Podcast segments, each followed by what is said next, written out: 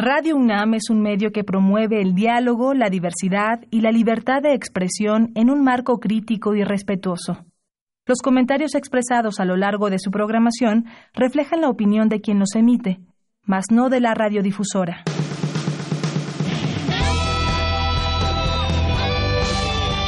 Prisma RU. Relatamos al mundo.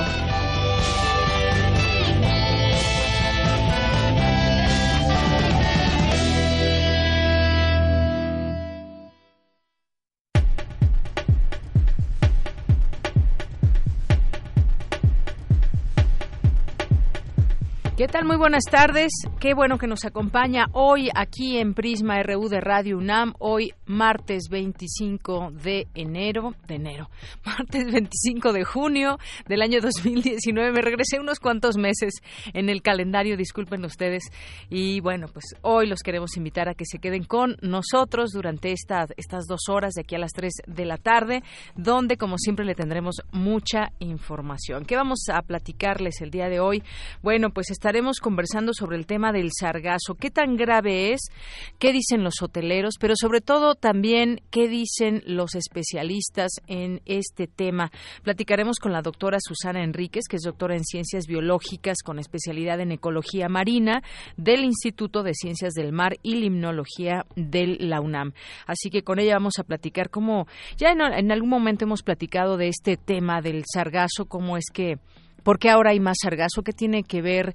¿Qué, ¿Qué, está pasando en el mar que ahora llega hacia las playas el sargazo? ¿Tiene que ver el cambio climático? Todo eso lo platicaremos con ella y sobre todo también de las eh, posibles soluciones ante esta situación que hay en las playas de Quintana Roo. Vamos a tener también una plática con el doctor Luis de la Barreda eh, Solórzano, que es director del Programa Universitario de Derechos Humanos, para platicar sobre este video que surgió sobre el caso Ayotzinapa de una persona que se ve eh, que la están torturando. ¿Esto qué implicaciones tiene? Eh, ¿Qué viraje puede dar al caso o no en las investigaciones, las líneas de investigación que se siguen?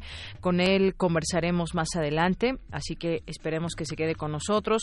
Hoy también tenemos Poesía RU con Margarita Castillo y los poetas errantes que ya, como es costumbre, nos acompañan aquí todos los martes en nuestra segunda hora para presentarnos el trabajo que llevan haciendo desde ya hace varios meses en distintos lugares, en mercados, en hospitales, llevan poesía, básicamente, llevan poesía a distintos lugares públicos. Vamos a tenerlos hoy, no se los pierdan.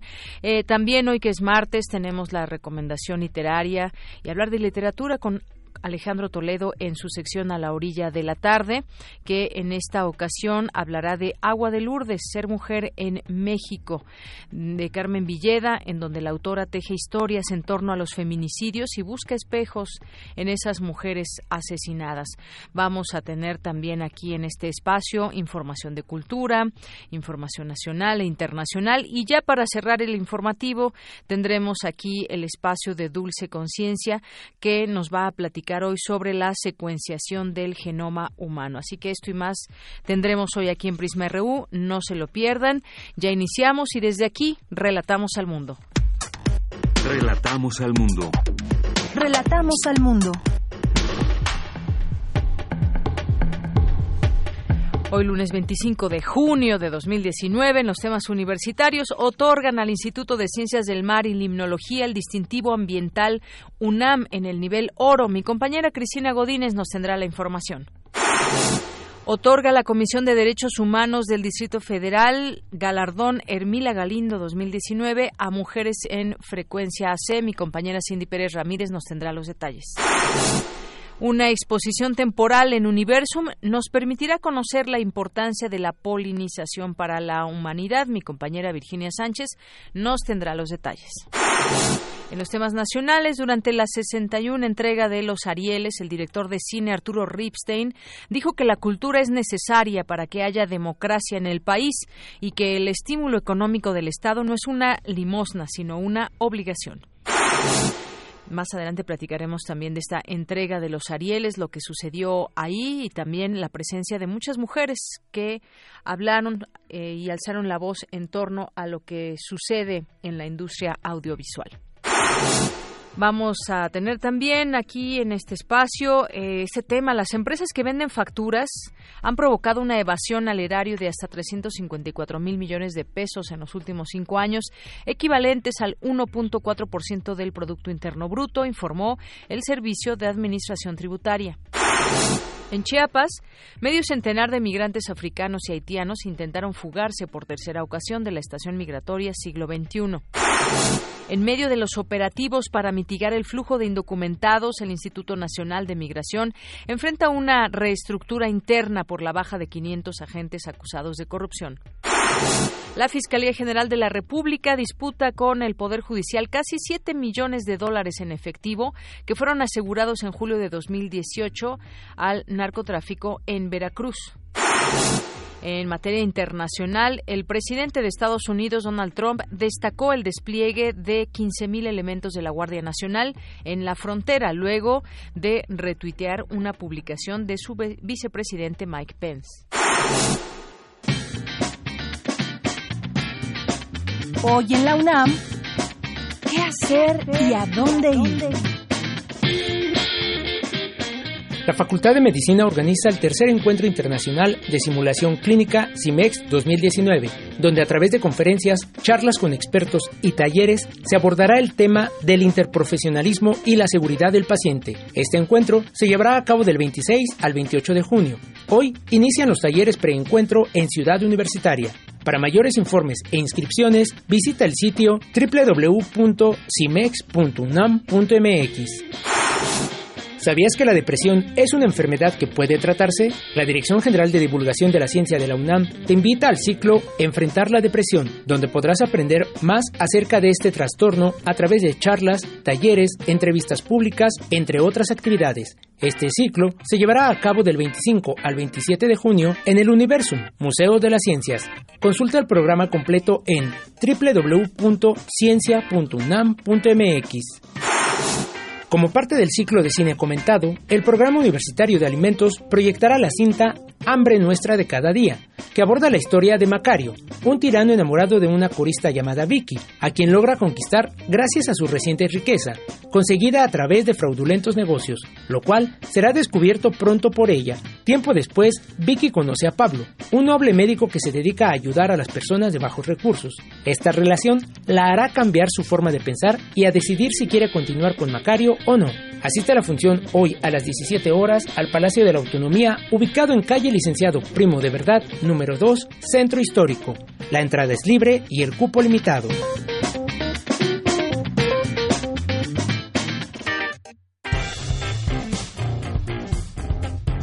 Campus RU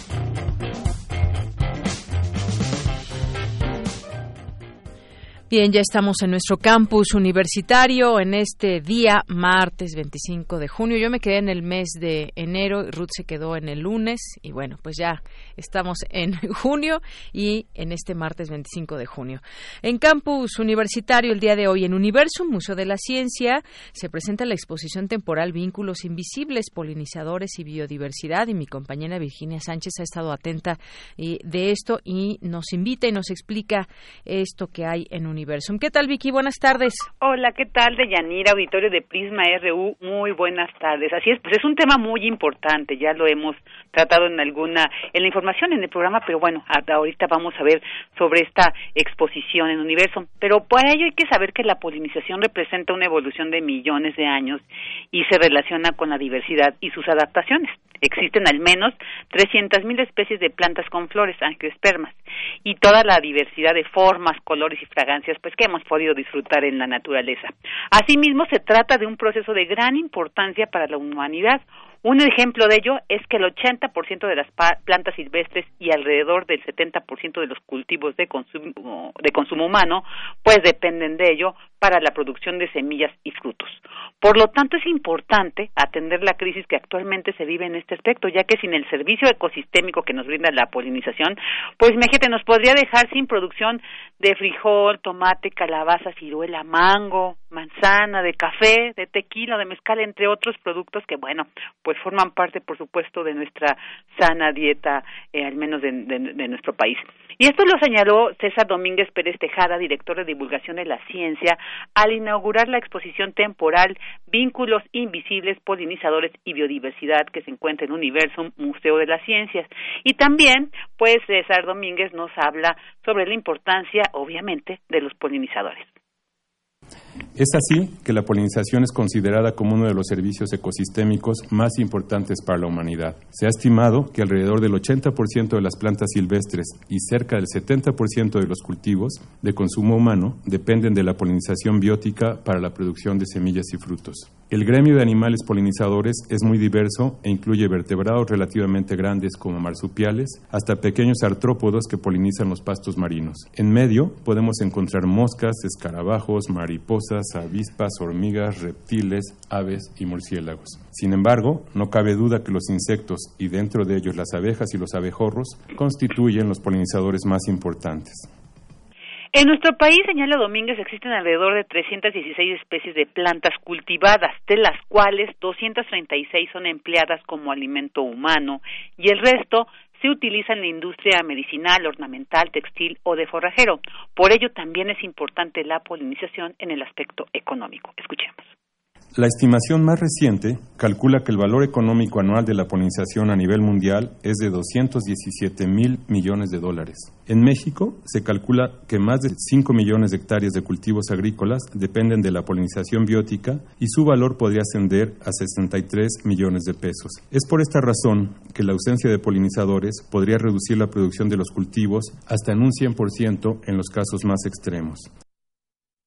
Mira, auditorio, a través de esta exposición Vínculos Invisibles, Polinizadores y Biodiversidad, que está instalada en Universum, vamos a poder reconocer que la polinización la realizan muchos y diversos tipos de polinizadores, así como su trascendencia para el mantenimiento de la biodiversidad y la importancia que tiene pues para la producción de un tercio de nuestros alimentos. Y algo también muy importante que es el entender y atender que existe una crisis mundial que depende no que esta detenga que esta siga o, pare pues de la continuidad de los polinizadores. Pues esta es la información de ella sobre esta importante e interesante exposición. Así es. Vicky muchísimas gracias. Gracias a ti. Hasta luego. Hasta luego. Muy buenas tardes. Vamos ahora con Cindy Pérez Ramírez. Otorga la Comisión de Derechos Humanos del Distrito Federal galardón Hermila Galindo 2019 a mujeres en frecuencia AC adelante Cindy ¿Qué tal, Deyanira? Muy buenas tardes. En la sede de la comisión fue entregado este premio Hermila Galindo en honor a la libertaria y revolucionaria que promovió los derechos de la mujer. Durante el acto, la ombudsperson capitalina, Nashieli Ramírez, resaltó que este galardón es una forma de reconocer el trabajo que se hace por, para y con mujeres. Además, se refirió a la laicidad y los medios públicos. A nosotras, en Mujeres en Frecuencia, nos tocó la defensa del derecho humano de las mujeres a comunicar un derecho históricamente negado al ser parte de la esfera pública. Nosotras luchamos por la libertad de expresión de las mujeres y su derecho a la información, tal como lo estipula el artículo 19 de la Declaración Universal de los Derechos Humanos. El derecho a ser protagonistas de la información y el derecho a recibir información que nos permita el ejercicio pleno de nuestra ciudadanía.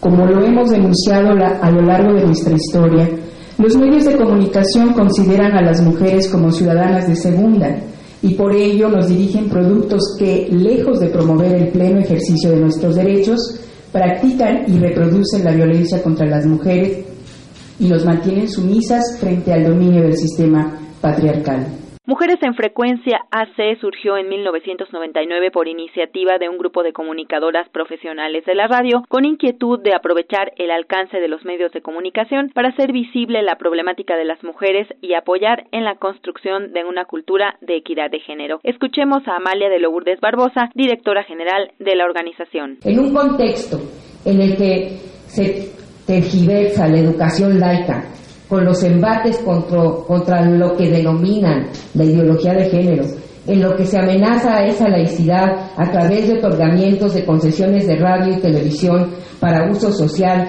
con cobertura nacional y local a asociaciones abiertamente religiosas, y me estoy refiriendo en este caso a Visión de Dios AC, quien acaba en el mes de mayo de recibir dos concesiones de frecuencia en el estado de Yucatán, ¿no? En contra, no nada más de nuestros principios de selección, sino exactamente de hacer de la radio pública, porque eso es la radio social, una radio, una radio, ya déjense de perspectiva de género, laica.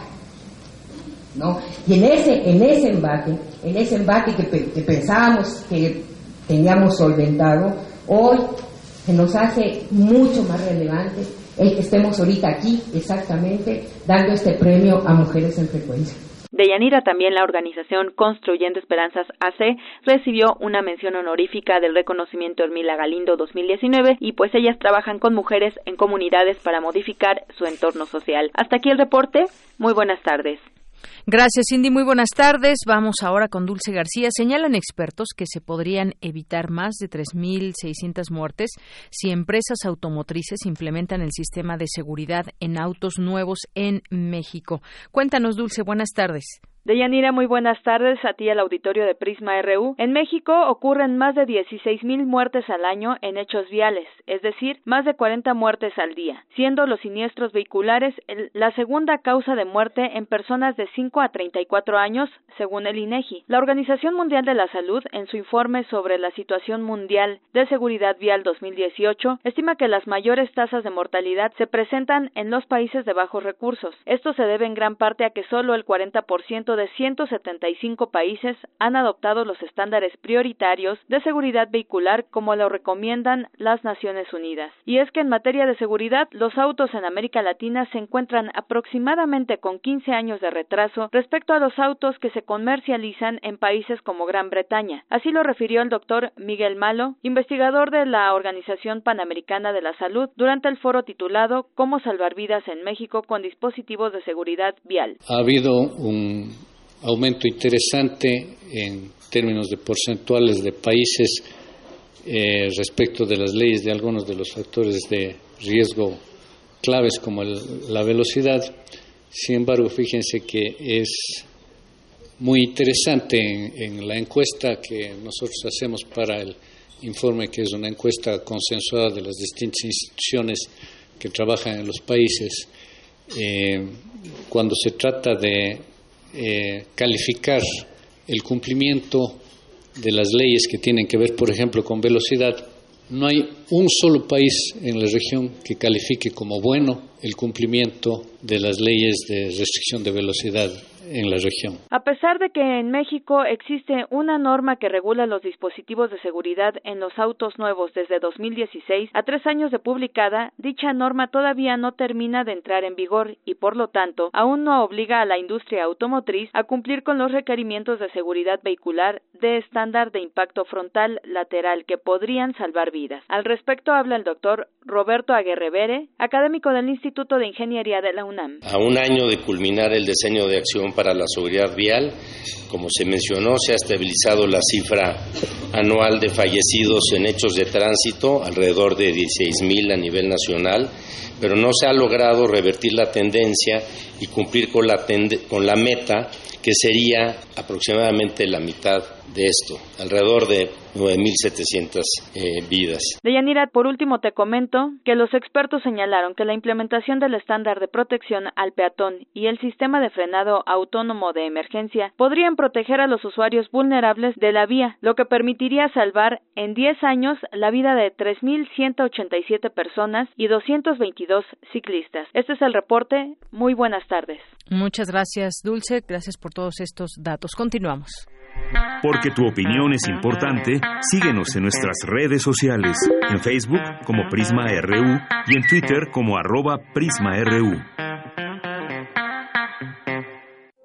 Queremos escuchar tu voz. Nuestro teléfono en cabina es 55 36 43 39.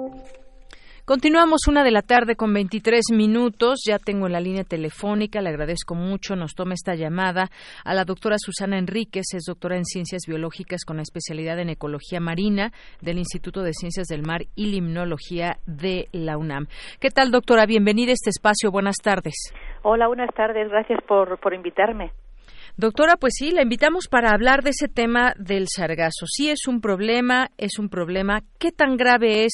Si nos vamos a lo que dicen los hoteleros, han gastado mucho dinero, dicen entre 500, 3 millones de pesos al mes para tratar de limpiar estas playas, pero no deja de seguir llegando eh, sargazo. Y por otra parte, pues eh, de alguna manera está en juego la industria turística y por la otra, pues también es un tema de medio ambiente. Platíquenos desde su punto de vista, ¿qué tan grave es este problema del sargazo?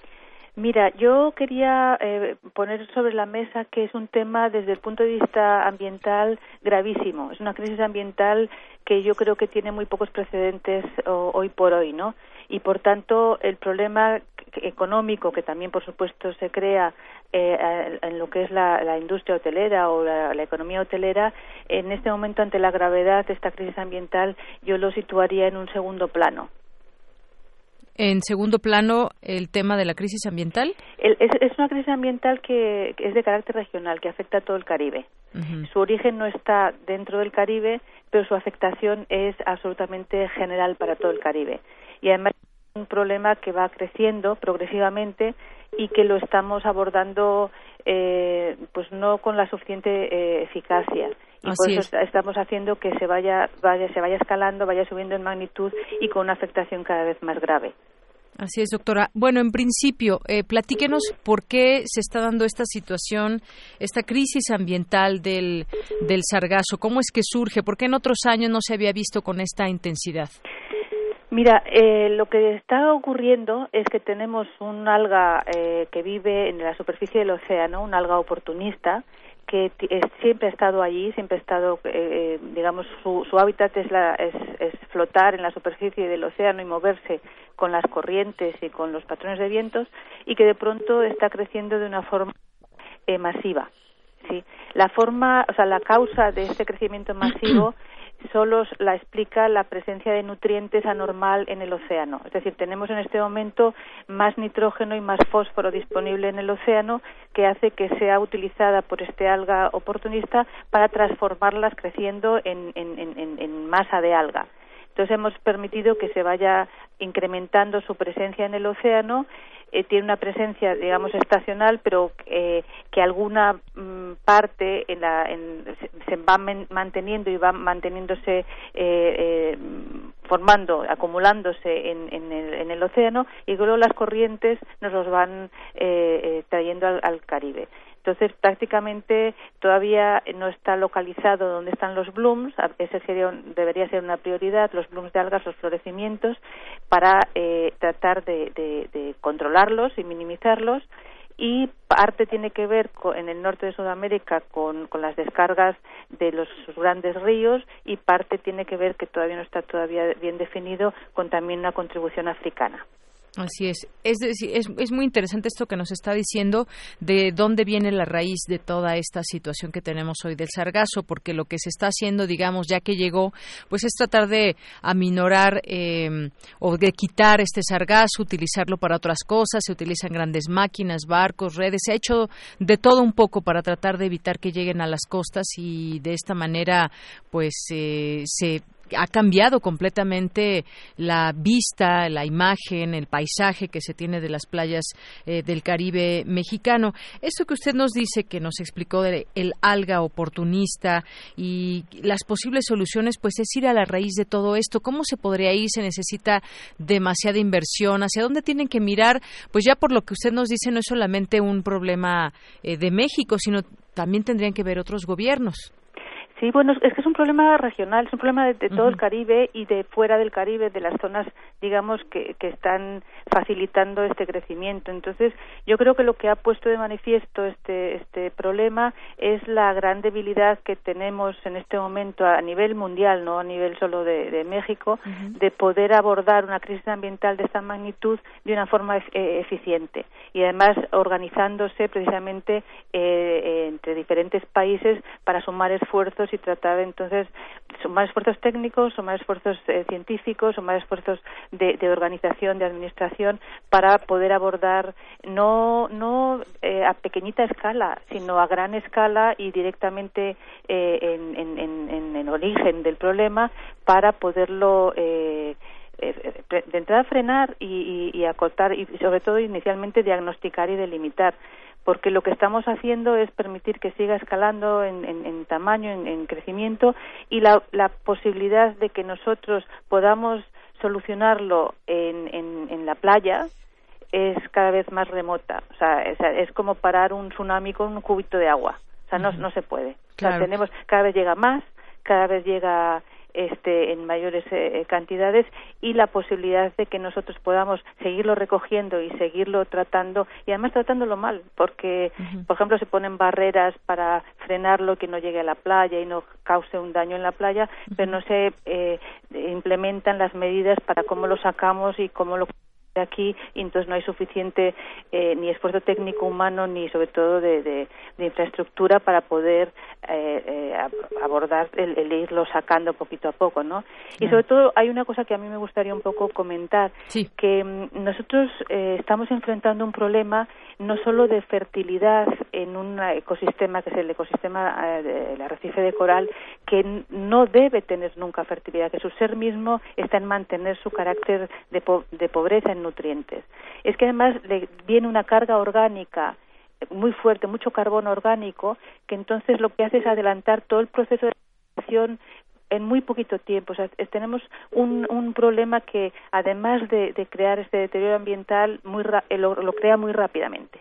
Entonces, sí pone en peligro la supervivencia de una forma muy, muy este, alarmante de uno de los ecosistemas más diversos, más valiosos y más interesantes que tenemos en el planeta y también en el patrimonio natural de México.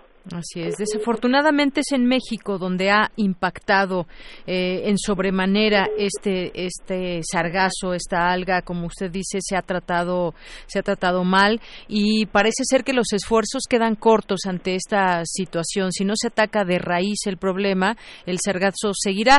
Eh, digamos que esto puede ser de manera temporal. En algún momento esta alga cederá o qué es lo que se prevé en este sentido. Mira, este, yo creo que no.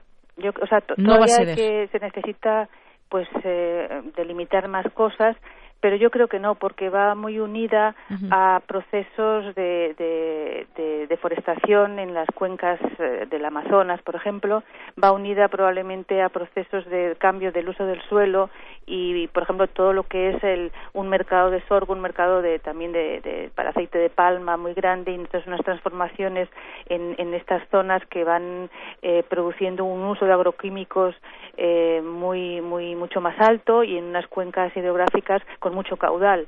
Entonces, yo creo que hay de entrada unos, unas transformaciones que pueden estar perfectamente ligadas a esto y que eh, es, es, más difícil de contener que el control por, por, por colecta en origen y en donde está ocurriendo el florecimiento de, de la presencia del alga.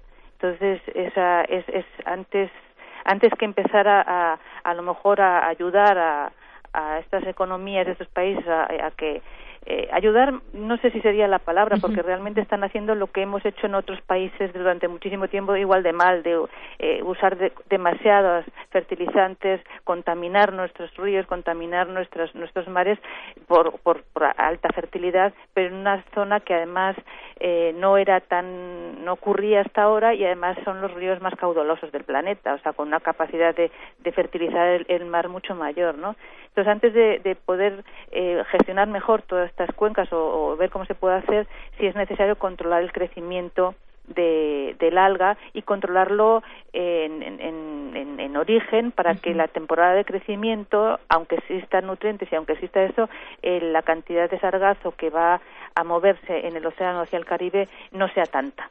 Así es. Y bueno, en este sentido, pues habremos de ver, ya con esto termino, doctora, que este es un problema que se tiene que atacar de fondo y de raíz, como bien decíamos. Entonces, lo que ve, lo que veríamos desde su punto de vista, le pregunto, serían eh, estar haciendo esfuerzos, eh, digamos, de retirar este sargazo, pero que no va a parar. Y en, en ese sentido, convendría a todos irnos a esa raíz y entender el problema. Quizás ustedes, no sé si ya se han acercado al gobierno estatal, al gobierno federal, para plantear estos puntos de vista que me parece que son muy claros en torno a lo que se tendría que hacer y hacia dónde van a enfilar las fuerzas. bueno, o sea, lo que ocurre en estas situaciones es que y ahí es donde se ha mostrado un poco la debilidad eh, tanto a nivel de, de, administración como a nivel de, de bueno de todo, de todas las administraciones locales municipales bueno eh, estatales y federales pero sobre todo también de la propia mm, eh, sistema de investigación o del, sobre todo en ciencias del mar en, en, México es la debilidad de organizar eh, a la comunidad científica de, de, que haya una discusión eh, suficientemente mm, abierta de que de que en esa discusión abierta se, se llegue de esta forma a, a las instancias adecuadas. Y entonces el resultado es que hay eh, no pues hay demasiadas demasiadas opiniones sobre la mesa, demasiadas discusiones, demasiados foros no no no abiertos y, y el resultado es que eh, pues eh, pues que al final el mensaje se va diluyendo, se van apareciendo un montón de o sea, no se están haciendo las cosas un poco de una forma eficiente, yo creo. Así es. Y, pero es fruto de esa debilidad que hemos que se ha mostrado que este que se nos ha quedado un problema demasiado grande para las condiciones eh, digamos, eh, actuales en, para atacar los problemas en concreto en ciencias del mar en México. o sea, yo por ejemplo me acuerdo hace no, no relativamente tanto que la capacidad que tuvo México de reacción ante esa posible eh, brote de una epidemia que la Organización Mundial de la Salud eh, intuía o preveía muy grave, México reaccionó muy bien, aunque a mucha gente no le gustara, pero fue una tuvo la, la, capacidad y la, y la, organización para reaccionar rápidamente para poder cortar la, la, expansión de esta epidemia si hubiera sido virulenta. México tuvo las, las, la capacidad de hacerlo, ¿no? Sí qué suerte que no fue virulenta, que no hubo nada, mucha gente protestó, pero se vio que había esa capacidad a nivel del país para poder atajar un problema de salud de este tipo. Sin embargo, lo que se está viendo es que para, para poder afrontar una crisis ambiental no tiene todavía las condiciones adecuadas, ¿no? Así es. En todo caso, pues sería muy bueno quizás un exhorto de parte de los científicos expertos que conocen, que saben de este tema y que pues las autoridades también los escuchen de los tres órdenes de gobierno. Si le parece bien, doctora, seguiremos en otro momento platicando de este tema. Me parece muy interesante todo lo que nos ha dicho y pues sería bueno también darle eh, seguimiento, más allá de que pues las autoridades entre ellas eh, señalen de quién es o no la responsabilidad ese tema, se debe de atacar porque es un problema que ya pues está afectando no solamente en este asunto de medio ambiente, una crisis ambiental, sino también de manera económica ha impactado en esta parte de nuestro país. Muchas gracias. Con gusto, con gusto les atiendo y a mí lo que me gustaría es, es indicar que es tiempo de trabajar por las soluciones no tanto de buscar todavía responsabilidades. Es tiempo de, discutir y hablar en positivo porque se necesita rápidamente una solución a que este problema ambiental no siga progresando porque sí pone en peligro de, de supervivencia a todos los arrecifes de coral del Caribe. Así es. Bueno, pues doctora, muchísimas gracias por estar con nosotros. Muchísimas gracias a ustedes. Muy buenas tardes. Buenas tardes. Fue la doctora Susana Enríquez, doctora en Ciencias Biológicas con especialidad en Ecología Marina del Instituto de Ciencias del Mar y Limnología de la UNAM. Pues muy interesante todo lo que nos dice y alerta, hay, es tiempo de que se pongan a trabajar entre todos, sobre todo pues la gente que conoce como ellos, los que han estudiado sobre las ciencias del mar y que sean escuchados por todas las autoridades. Soluciones más allá de más allá de aventarse la bolita. Bien, continuamos. Tu opinión es muy importante. Escríbenos al correo electrónico prisma.radiounam@gmail.com. Queremos escuchar tu voz. Nuestro teléfono en cabina es 55 36 43 39. Me da mucho gusto recibir aquí en Prisma RU de Radio UNAM al doctor Luis de la Barreda Solórzano, coordinador del Programa Universitario de Derechos Humanos de la UNAM y es investigador del Instituto de Investigaciones Jurídicas. Doctor, bienvenido, muy buenas tardes. Buenas tardes, es, es un gusto estar en Radio UNAM. Doctor, pues queremos platicar con usted sobre este video y las implicaciones que hay, este video de la tortura que desmiente en todo caso la verdad histórica que se dio a conocer sobre el caso Ayotzinapa y en donde se habla de que la tortura fue la principal herramienta de investigación en el caso de la desaparición de los 43 normalistas de Ayotzinapa. ¿Cuál es su opinión al respecto después de conocer este video? Primero quiero dejar muy en claro que la tortura es absolutamente inaceptable, eh, trátese del caso que se trate. Es una práctica eh, delictiva, eh, es una conducta delictiva grave que, que, que por lo visto persiste y que por lo menos y que y que necesariamente tenemos que erradicar como una como una sociedad que aspira a ser una sociedad civilizada. Eso eso en primer lugar. En segundo lugar, me sorprende mucho que haya podido grabarse una práctica que es una práctica delictuosa, clandestina, que únicamente eh, presencian quienes participan en la en el acto de tortura y las víctimas, es decir, la persona torturada y los y los torturadores, cómo cómo pudo grabarse una cosa así y por qué se exhibe tanto tiempo después. Eso para mí eh, suscita una gran perplejidad. En tercer lugar, contra lo que han dicho los representantes de, de los de los familiares de los 43 normalistas, no hay tal desmentido de la verdad histórica. la, la persona que aparece torturada no es uno de los acusados por la desaparición de los 43 normalistas. Este hombre está acusado de delincuencia organizada. Lo que declara, lo declara, sí, eh, bajo tortura, si atendemos al, al video, como un testigo de oídas, nada que él hubiera presenciado. En cuarto lugar, quiero decir que una confesión bajo tortura, por supuesto, no debe tener ninguna validez probatoria. Debe el, el, el, Ministerio Público y el juez, al, al resolver, debe borrarla de su mente. No vale, no, digamos, para decirlo en, en otros términos, eh, en términos de lógica, es un conjunto vacío, es un elemento que no existe probatoriamente. Pero hay otros elementos que convalidan la llamada verdad histórica, término que por cierto le ha valido una lluvia de críticas al entonces procurador Murillo Karam, pero es el término que utilizan los procesalistas.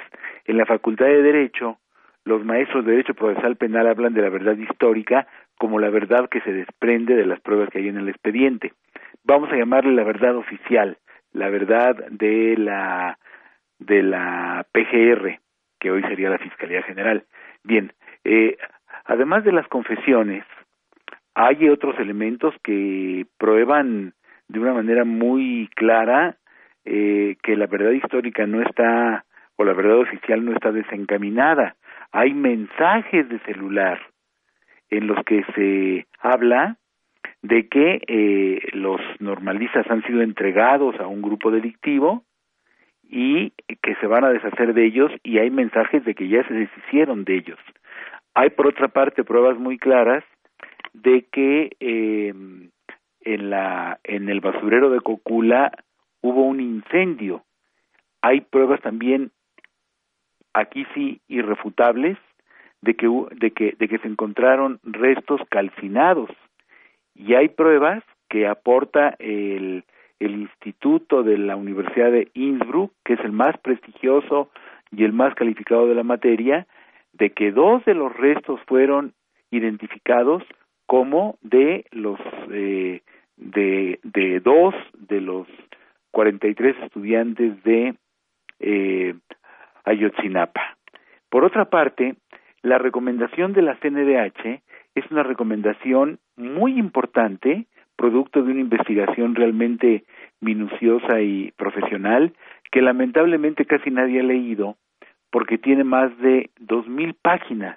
Imagínese a una persona que tiene que optar entre entre leer la recomendación de la CNDH y releer Moby Dick, que es una novela maravillosa, o releer la, la comedia, la conocida como Divina Comedia, que en realidad se llama la comedia, o leerse la Biblia completa, el Antiguo y el Nuevo Testamento. Difícilmente va a optar por la recomendación de la CNDH, pero es una recomendación muy importante que, entre otras cosas, revela que hay en la, en la hoy Fiscalía General de la República, bajo resguardo, restos encontrados en el basurero de Cocula y en el río San Juan restos que podrían ser también de, de, de algunos de los 43 normalistas, por lo menos de 21 de ellos, eh, y que tendrían que enviarse ya al laboratorio de la Universidad de Innsbruck. Esta recomendación dirigida a diferentes autoridades, entre otras a la hoy Fiscalía General de la República, no se ha atendido.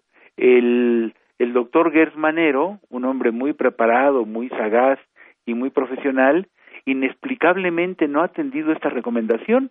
El doctor Gers Manero debería disponer hoy mismo, mire, en los próximos cinco minutos, eh, el, el doctor Gers debería enviar ya estos restos a Innsbruck para que se vea si, si como, como es muy probable, corresponden a los normalistas o bien a otras personas. En México hay muchísimas personas desaparecidas cuyos familiares penan porque no encuentran los restos. Bueno, eh, eh, el laboratorio de Innsbruck podría decirnos a quiénes pueden corresponder, a qué víctimas pueden corresponder.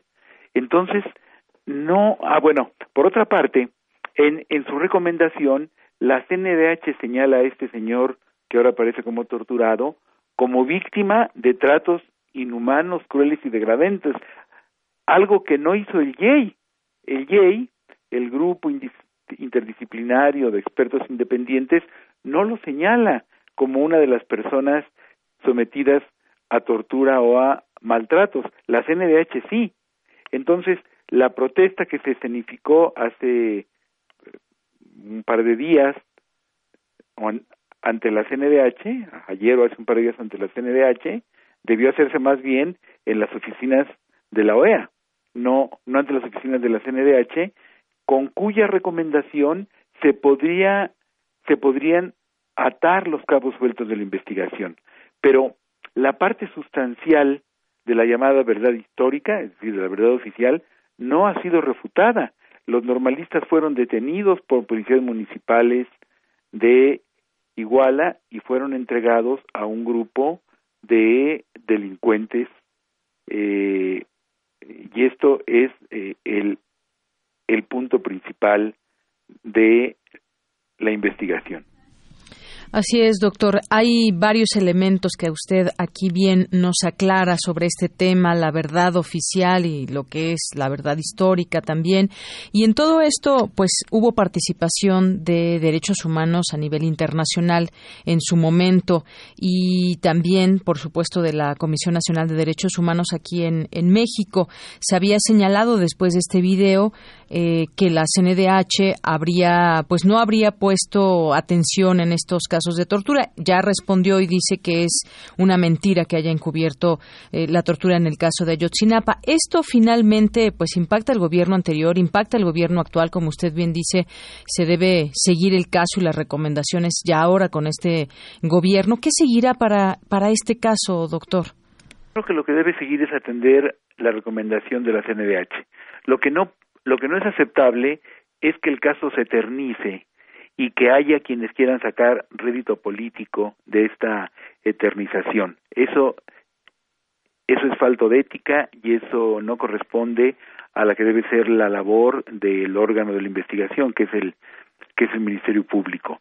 Lo que sigue es que esos restos que están bajo resguardo de la Fiscalía sean enviados a Innsbruck, que Innsbruck nos diga si corresponden o no a los a los normalistas eh, cualquiera que se tome el trabajo, que le va a llevar varias horas, por cierto, tendrá que encerrarse un fin de semana. Em, eh, eh, cualquiera que se tome el trabajo de leer la recomendación de la CNDH se dará cuenta de que ahí hubo, hubo una investigación muy, muy profesional, no solamente respecto de cuál fue el destino de los normalistas, sino de cuáles fueron, algo que se ha soslayado, cuáles fueron los móviles, cuáles fueron los motivos por los cuales fueron a Iguala? ¿Por qué se envió a estudiantes de primer ingreso a Iguala? ¿A qué se les envió? ¿Por qué se les envió? ¿Qué, qué sucede? ¿Cuál es la situación de, de aquel momento y cuál es la situación actual en la normal de Ayotzinapa? Todo eso lo dice la recomendación de la Comisión Nacional, que, que que cometió un error muy serio, no en su investigación, no en su recomendación, sino en el manejo de prensa, en el manejo ante la opinión pública. Debió hacer un boletín mucho más breve de las dos mil y tantas páginas que tiene la recomendación, un boletín breve, claro, donde, donde explicara los puntos principales, e inexplicablemente no lo hizo. Y los medios que acudieron a la conferencia de prensa en la que se dio a conocer la recomendación, por cierto, una conferencia de prensa totalmente atípica, porque duró una eternidad, duró, duró varias horas. Los reporteros generalmente tienen prisa de regresar a sus redacciones a, hacer la nota. Bueno, en esa, eh, eh, eh, las notas que salieron respecto de la recomendación tergiversan los hechos, es que, es que el ser humano puede mantener la atención bien fresca durante dos horas, pero si, una conferencia de prensa dura diez horas ya es, mucho más difícil que se mantenga fresca la mente. Entonces, tergiversan los hechos, lo, lo que se dijo en, en esa conferencia de prensa, o u omiten puntos muy principales. Y para mí el punto más principal que tiene que ver con la investigación, el punto medular, el, el punto que tendría que atender ya el doctor Gersmanero es el envío de esos restos al laboratorio de Innsbruck. Bien, doctor, en este sentido, como usted bien dice, este caso parece ser que se está eternizando por los años que lleva y las líneas de investigación. Finalmente, pues, eh, ¿cómo debe cerrar esto? Finalmente debe ser con los elementos convincentes que lleven, pues, a toda la sociedad, a los padres eh, que están ahí también en esta lucha permanente por saber dónde están sus hijos y estos restos. A final de cuentas, los elementos deberán ser convincentes y dentro del marco de la ley. Los elementos deberán ser convincentes y dentro del marco de la ley y hay una cosa que, que conviene aquí subrayar. Las pruebas obtenidas científicamente no pueden echarse abajo por una opinión, sea quien sea quien la dé. Entonces, si el laboratorio de Innsbruck eh, nos dice estos restos corresponden a los normalistas o estos restos no corresponden a los normalistas o unos y otros no. Eso, ese, eso es algo que no se puede echar abajo con una opinión, sobre todo si esa opinión es una opinión interesada en que el caso se eternice, porque la eternización del caso lamentablemente produce ciertos réditos políticos. Así es, doctor. Bueno, pues yo le agradezco mucho que nos dé su opinión a raíz de esto que se divulgó hace unos días y que de alguna manera pues impacta en el caso, aunque pues las líneas de investigación siguen abiertas y son muy claras. Muchas gracias, doctor. Contrario, muchas gracias. Siempre es un gusto conversar, en dar una opinión en Radio UNAM y, y ya ha sido un gusto saludarla, Dianira. Igualmente para mí, doctor. Hasta luego. Fue el doctor Luis de la Barreda Solórzano, coordinador del Programa Universitario de Derechos Humanos de la UNAM y es investigador del Instituto de Investigaciones Jurídicas. Continuamos. Relatamos al mundo. Relatamos al mundo.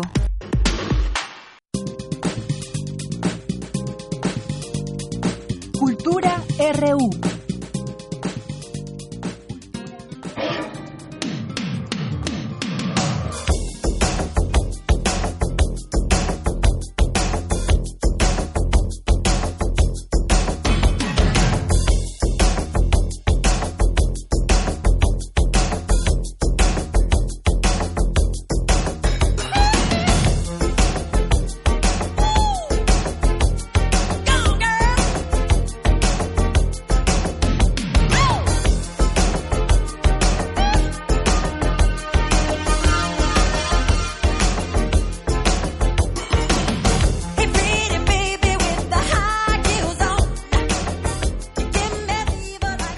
Martes 25 de junio de 2019, qué gusto saludarlos a través de esta frecuencia universitaria. Estamos escuchando The Way You Make Me Feel a cargo de Michael Jackson, el rey del pop, un día como hoy, pero en el 2009, hace 10 años, falleció cuando tenía 50 años de edad. Recuerden que estamos como arroba prisma.ru en redes sociales, comuníquense con nosotros, díganos cuál es su canción favorita de Michael Jackson. Yo creo que siempre el nombre crea controversia Pasando a la información, esta tarde tenemos recomendación literaria. En la línea nos acompaña la escritora y locutora Roxana Ramos. Roxana, es un gusto saludarte. Muchísimas gracias por acompañarnos en este espacio. Oye, eres autora de Vente Cuento un Cuento y Fin del Cuento.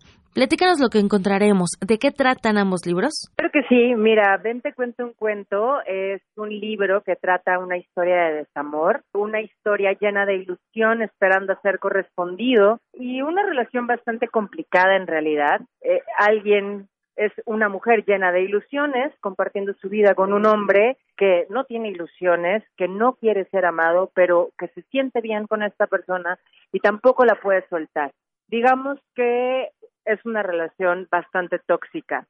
Eh, Vente cuento un cuento nos lleva por la búsqueda de la determinación de querer salir de ese tipo de relación y con un final, digamos, satisfactorio, lleno de, búsqueda de amor propio.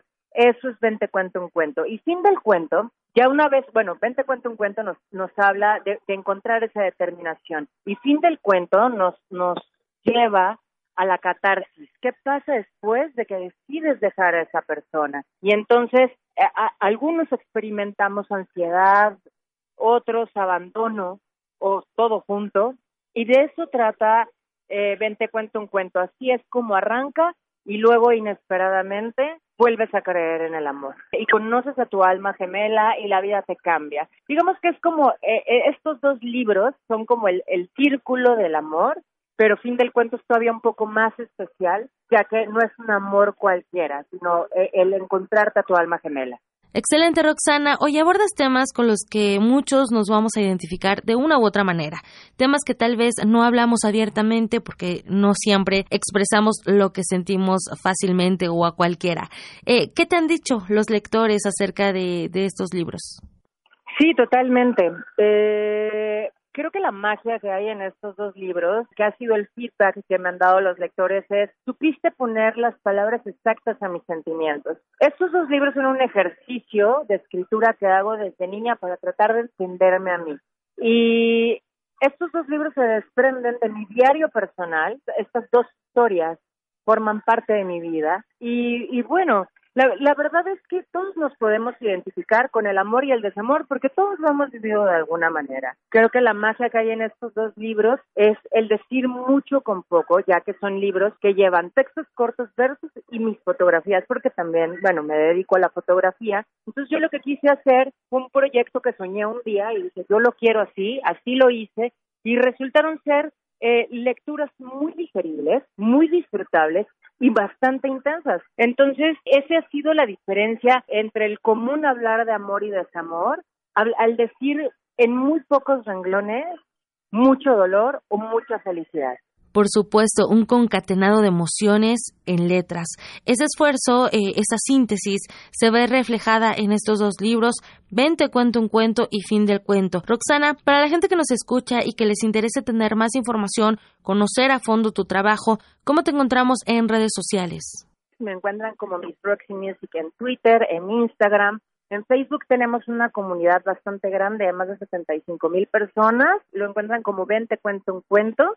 Y bueno, ahí comparto daily quotes e interactuamos la verdad muchísimo, hacemos lecturas abiertas de los libros con todas las personas que, que me siguen a través de redes sociales. Así que bueno, por ahí constantemente o diariamente van a encontrar algo que les deje algo lindo para sus vidas. Bien, me parece maravilloso que haya cercanía con los autores contemporáneos. Es una excelente opción este tipo de dinámicas a través de redes sociales. Seguir tu trabajo y conocerte a través de estos medios. Roxana Ramos, no me resta más que agradecer tu visita a este espacio. Sí, muchísimas gracias por la invitación y gracias por el espacio para poder platicar de mis libros. Hasta luego, Roxana Ramos. Y también tenemos información teatral. En el Teatro La Capilla se está presentando Iván y los perros. Esta es una obra unipersonal del actor Joan Santos, quien es el protagonista y productor de la puesta en escena, bajo la dirección de Sixto Castro Santillán. Este espectáculo se está presentando hasta el 7 de julio. ¿Qué vamos a encontrar? Vamos a encontrar paisajes sonoros bastante interesantes. No les cuento más porque platicamos con Joan Santos, protagonista y productor de Iván y los perros. Iván y los perros es una obra de teatro de una autora inglesa que se llama Hattie Naylor y está inspirada en la historia real de Iván Mishukov, que es un niño ruso que en la década de los 90 dejó su casa porque su padrastro lo maltrataba, su mamá era alcohólica y decide irse a las calles en búsqueda de una mejor vida y resulta que se encuentra con que hay perros callejeros. Entonces forma parte de una manada de cinco perros que lo adoptan, por así decirlo, eh, a cambio de que él los alimente, ya que Iván, pues al ser un niño, puede meterse a los basureros para robar las sobras de las comidas de los restaurantes. Ellos a cambio, pues le ofrecen cobijo en el invierno y de esta manera él logra sobrevivir durante dos años. Él tenía cuatro años y a los seis años las autoridades se dan cuenta de que hay un niño deambulando solo en las calles y deciden reintegrarlo a la sociedad, pero les cuesta trabajo, ya que cada vez que intentan atrapar los perros lo defienden. Entonces, tras algunos intentos, por fin logran rescatarlo y lo reintegran esta vez a un orfanato para que pueda continuar su vida pues como una persona común y corriente. Yo esta obra pues la topé, me encantó, digo yo soy actor de profesión y tenía un deseo muy grande de poder contar esta historia porque aparte nunca se había montado en México. Esta obra se estrenó en Londres en 2010, ha tenido producciones en diferentes países como en España, en Alemania, Holanda, Argentina, Estados Unidos, Brasil, pero nunca se había hecho aquí en México. De pronto por el título la gente podría pensar que es una obra para niños, pero no es así. Esta obra está dirigida a adolescentes y adultos.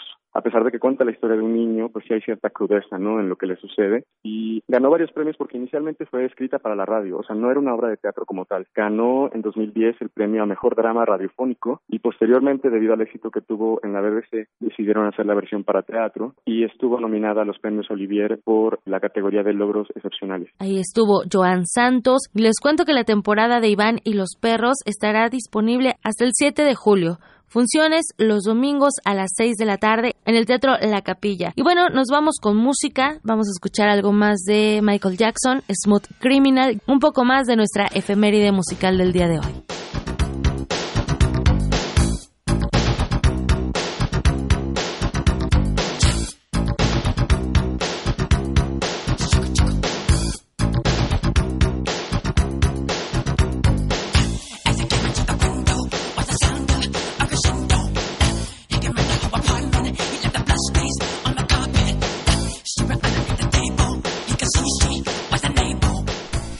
Con esto nos vamos al corte, regresamos a la segunda hora de Prisma RU, todavía tenemos mucha información, así que no se vaya y regresamos también a los saludos de nuestros radioescuchas.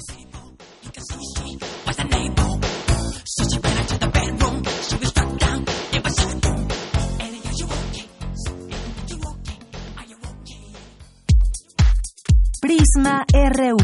Relatamos al mundo.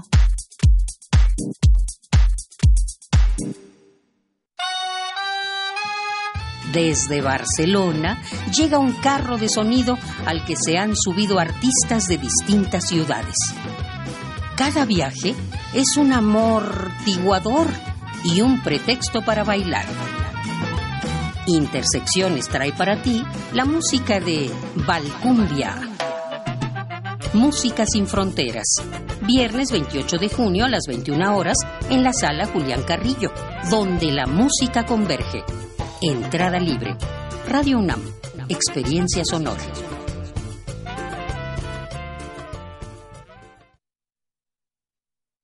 Hola, soy Karen Villeda. Soy Homero Aridgis y estoy en descargacultura.unam.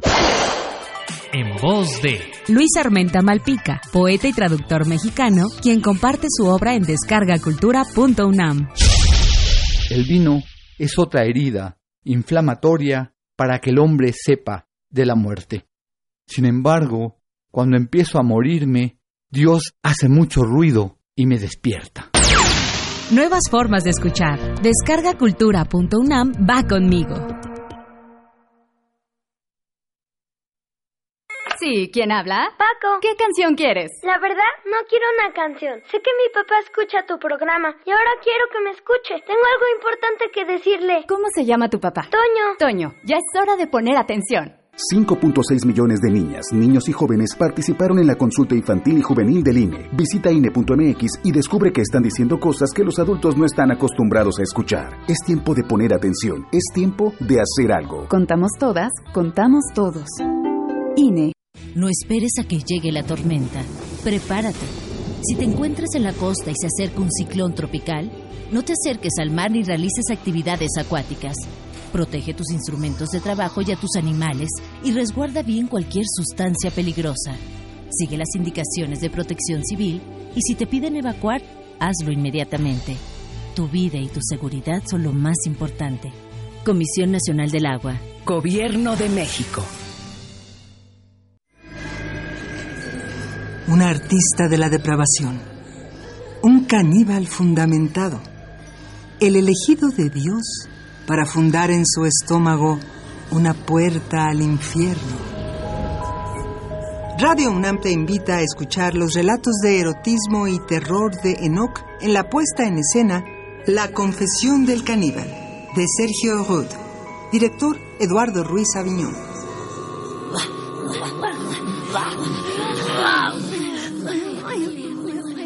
Todos los martes de junio a las 20 horas en la sala Julián Carrillo de Radio UNAM. Adolfo Prieto 133, Colonia del Valle, cerca del Metrobús Amores. Entrada libre. Comer o ser comido. Esa es la cuestión. Radio UNAM, experiencia sonora. Queremos escuchar tu voz. Nuestro teléfono en cabina es 55 36 43 39.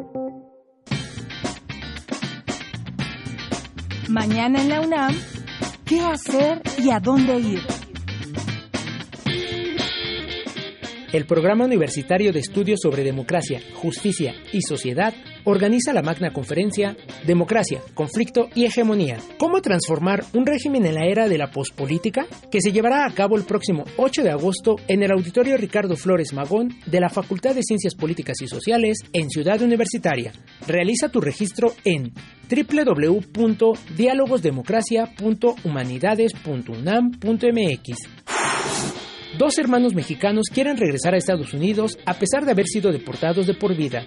Una mujer americana perdió su casa debido a la crisis económica mundial y cree recuperarla a través de las promesas del gobierno. Esta es la premisa del documental Hermanos, de la directora de cine Laura Plancarte, quien aborda el tema migratorio a través de la vida de mexicanos y americanos que, a pesar de vivir en contextos distintos, viven situaciones similares debido a la pobreza y a la falta de la estructura familiar. Asiste a la función mañana 26 de junio a las 11, 16 y 19.45 horas en la sala José Revueltas del Centro Cultural Universitario. Recuerda que aún tienes tiempo para inscribirte en los cursos de verano 2019 de la Facultad de Artes y Diseño. Podrás participar en diversos talleres como animación en 3D, diseño editorial, historia del arte mexicano, dibujo, serigrafía, entre otros, los cuales están dirigidos al público en general y el rango de edades es muy diverso. Los niños también pueden participar. Para mayores informes e inscripciones, visita el sitio www.fad.unam.mx diagonal. Para Prisma RU, Daniel Olivares.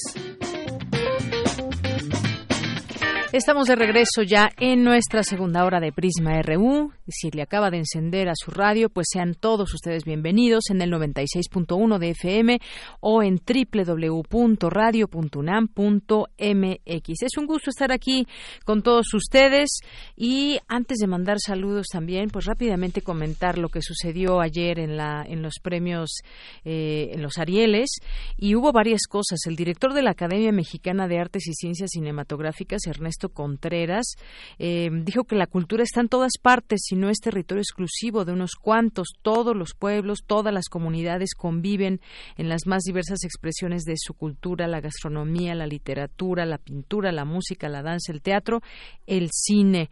Y no debe despreciarse una producción cultural en función de otra. Nadie debe quedar excluido.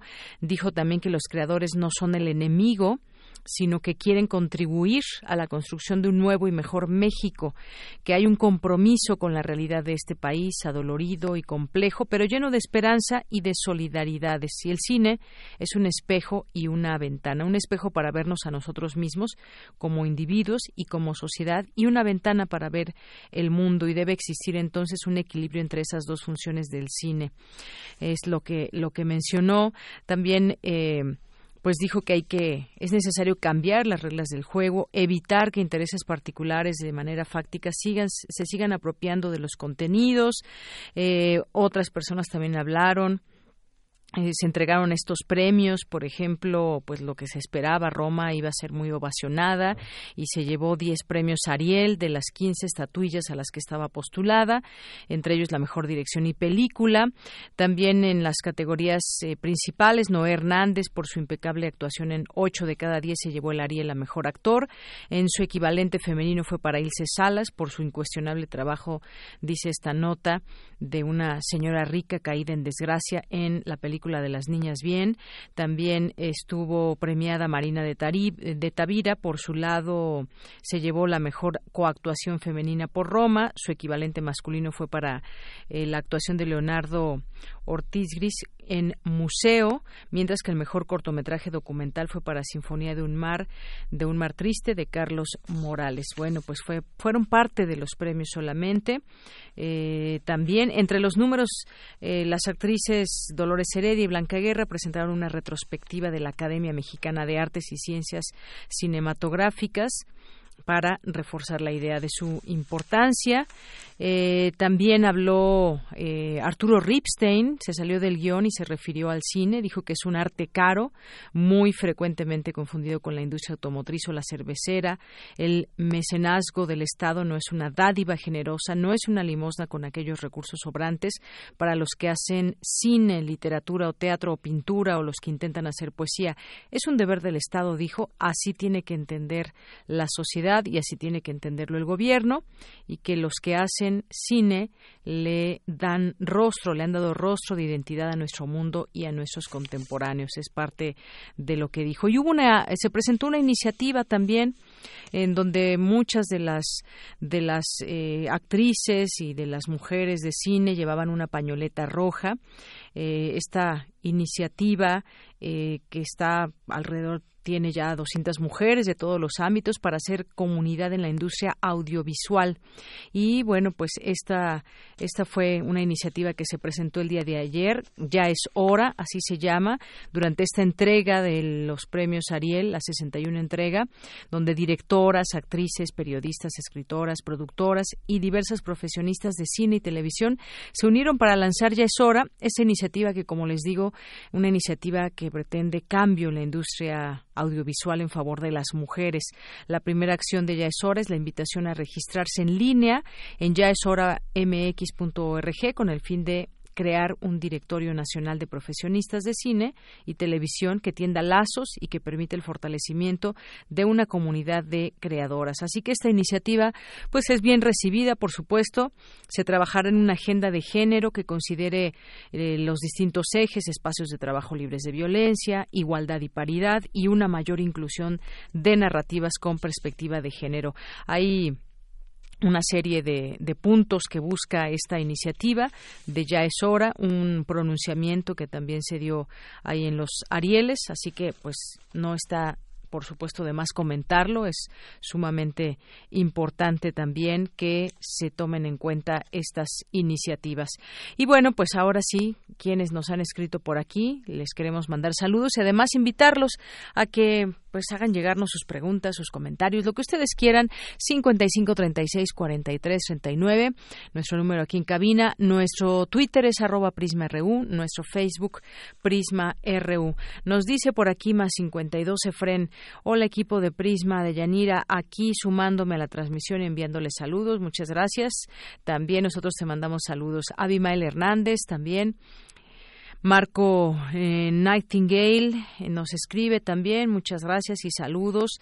Nos escribe también Román Hernández García. Dice, pero ¿qué cosas se ven en México? El gobierno promueve la educación técnica para no escuchar a sus científicos, se adhiere a tratados de derechos humanos y civiles y permite la tortura, se enorgullece de sus orígenes y rechaza a sus pueblos originarios. Gracias por el comentario, Román. Eh, el Zarco dice en otras palabras con el sargazo.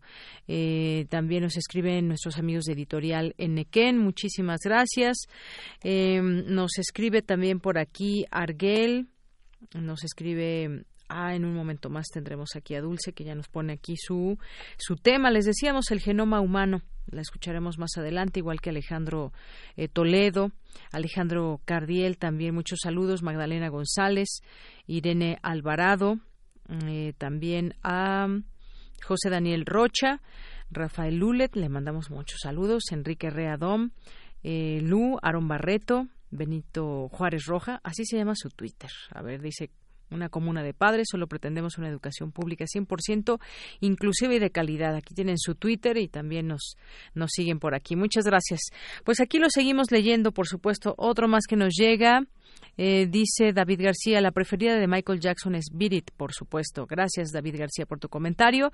¿Y qué les parece si continuamos ya con la siguiente información universitaria? Otorgan al Instituto de Ciencias del Mar y Limnología el distintivo ambiental UNAM en el nivel oro. Adelante, Cristina. ¿Qué tal, Deyanira? Un saludo para ti, para el auditorio de Prisma RU. El instituto recibió esta distinción que otorga la Dirección General de Atención a la Comunidad por su ejemplar desempeño ambiental, lo que además la convierte en la cuarta entidad universitaria en obtener el nivel oro, que es el máximo en su categoría. Así lo destacó Luis Gutiérrez, subdirector de proyectos para comunidades seguras y sustentables de dicha dirección. Por su parte, Elba Escobar, del Instituto de Ciencias del Mar y Limnología, dijo que el logro no es labor de un investigador o producto de la ciencia, sino de la colaboración de la comunidad del instituto en su conjunto. El obtener un distintivo de esta naturaleza es la comunidad completa y particularmente todos ustedes que nos apoyan con los cambios para que el instituto adquiera un nivel más sustentable. Entre los aspectos evaluados para el otorgamiento del máximo nivel en el distintivo ambiental, destaca que 99% de las luminarias del Instituto de Ciencias del Mar y Limnología son ahorradoras. 96.55% de sus equipos de aire acondicionado son eficientes, cuenta con sistemas de iluminación automatizados y 90% de sus equipos de impresión y escaneo tienen habilitado el modo de ahorro energético. El 87.50% de sus muebles sanitarios son ahorradores, cuenta con despachadores de agua conectados a la red hídrica, el riego de sus áreas verdes es con agua no potable y en horarios adecuados y 50% de sus áreas verdes cuenta con vegetación de bajo consumo de agua. Por último, tiene un sistema de separación de residuos sólidos urbanos de la UNAM y dispone correctamente de sus desechos peligrosos. De Yanira, este es el reporte. Muy buenas tardes. Relatamos al mundo. Relatamos al mundo. Internacional RU. El presidente de Estados Unidos, Donald Trump, anunció nuevas sanciones económicas contra el gobierno iraní. Dichas infracciones están dirigidas al líder supremo del país, Ayatollah Ali Khamenei, y a otros ocho líderes. La acción de hoy sigue a una serie de comportamientos agresivos del régimen iraní en las últimas semanas, incluyendo el derribo de aviones no tripulados estadounidenses. Derribaron el dron. Supongo que todo el mundo vio esa y otras muchas cosas. Seguiremos aumentando la presión sobre Teherán hasta que el régimen abandone sus actividades peligrosas y sus aspiraciones. El presidente de Irán, Hassan Rouhani, aseguró que los líderes de la Casa Blanca son enfermos mentales. Esto después de las sanciones anunciadas por el gobierno de Washington. Ninguna persona inteligente haría lo que están haciendo últimamente. Creo que hay una enorme frustración y confusión entre los dirigentes de la Casa Blanca. Sufren una enfermedad mental y, claro, no saben qué hacer.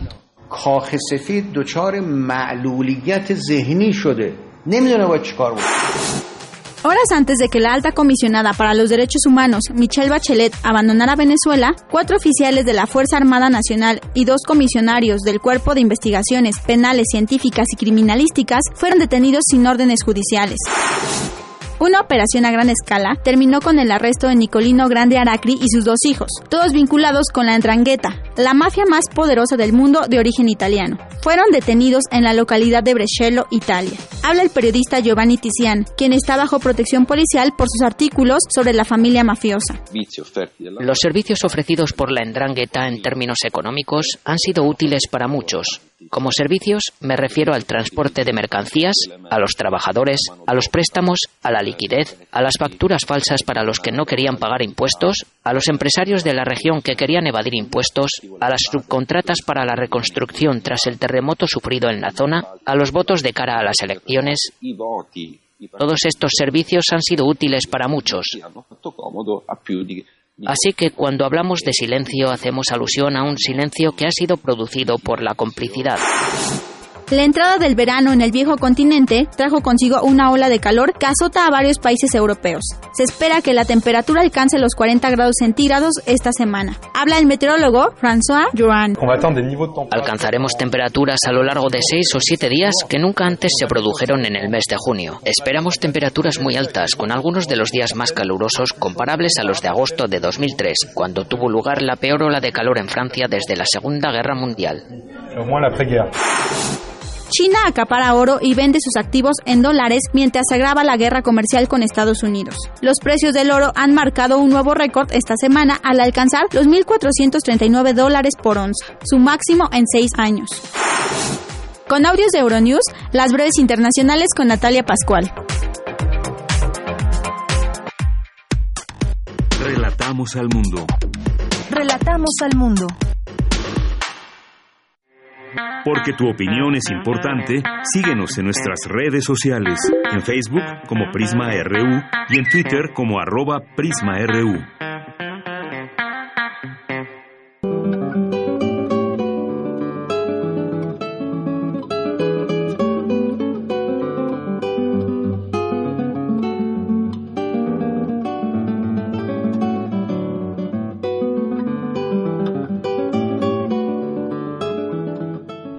Pues así vamos a iniciar esta entrevista sobre eh, el noveno concurso de ensambles de guitarra del Festival Internacional de Guitarra de Tasco 2019.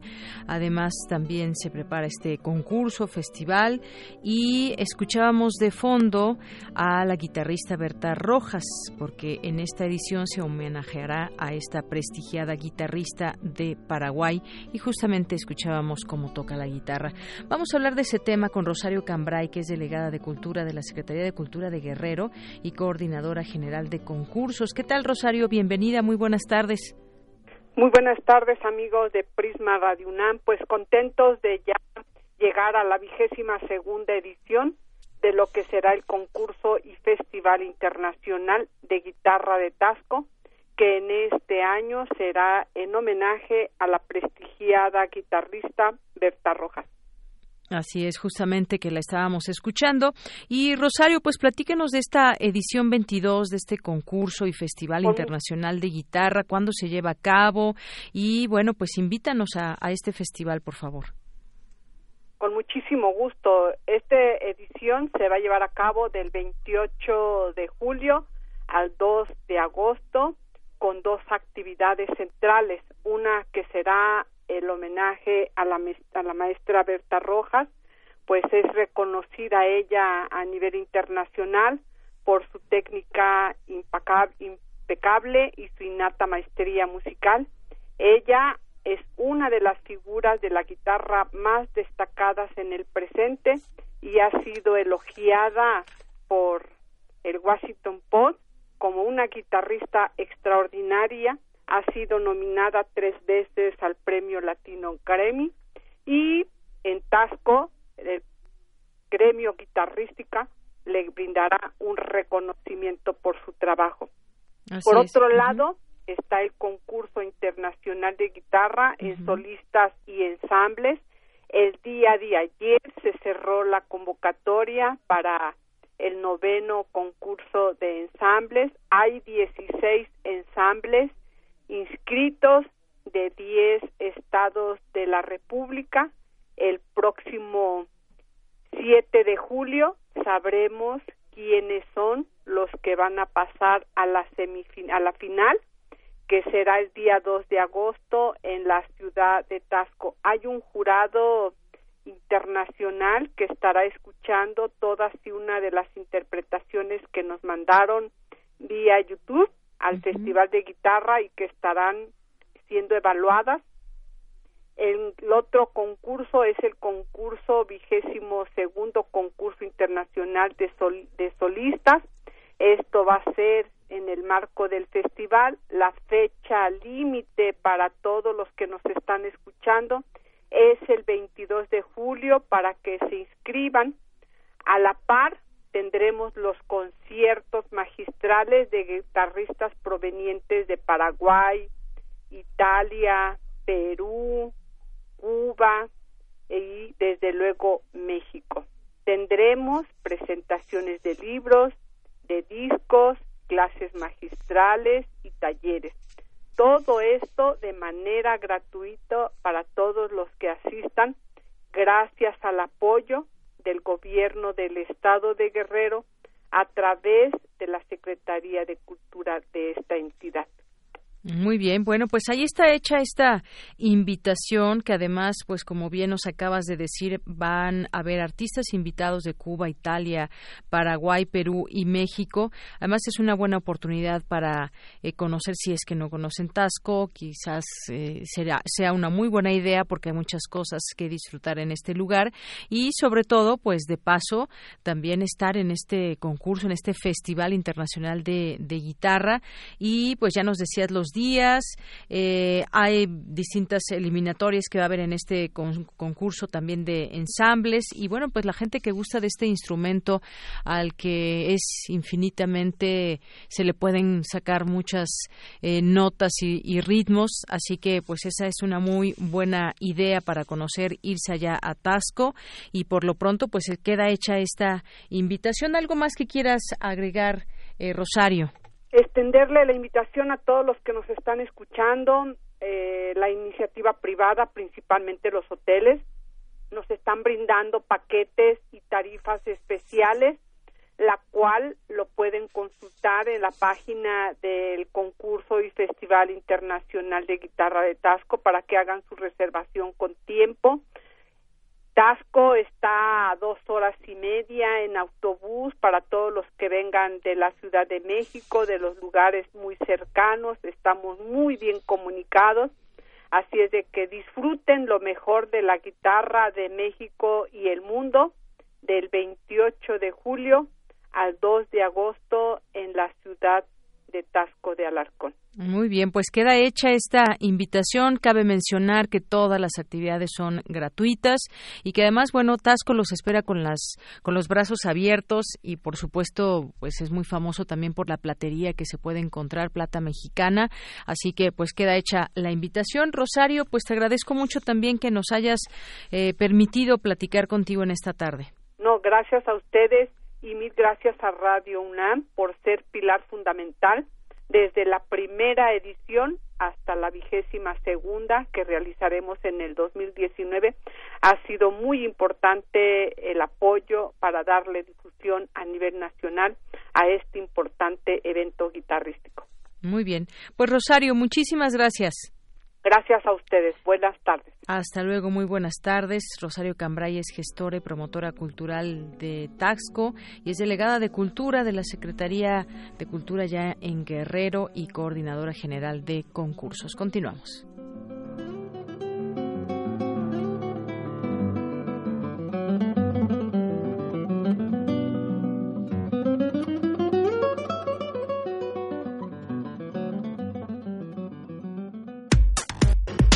Relatamos al mundo. Relatamos al mundo. Continuamos dos de la tarde con 26 minutos. Les decíamos al inicio de esta emisión, eh, les hablábamos sobre evasión fiscal a través de facturas falsas y que esto genera pérdidas millonarias, 354 mil millones de pesos, dice el SAT.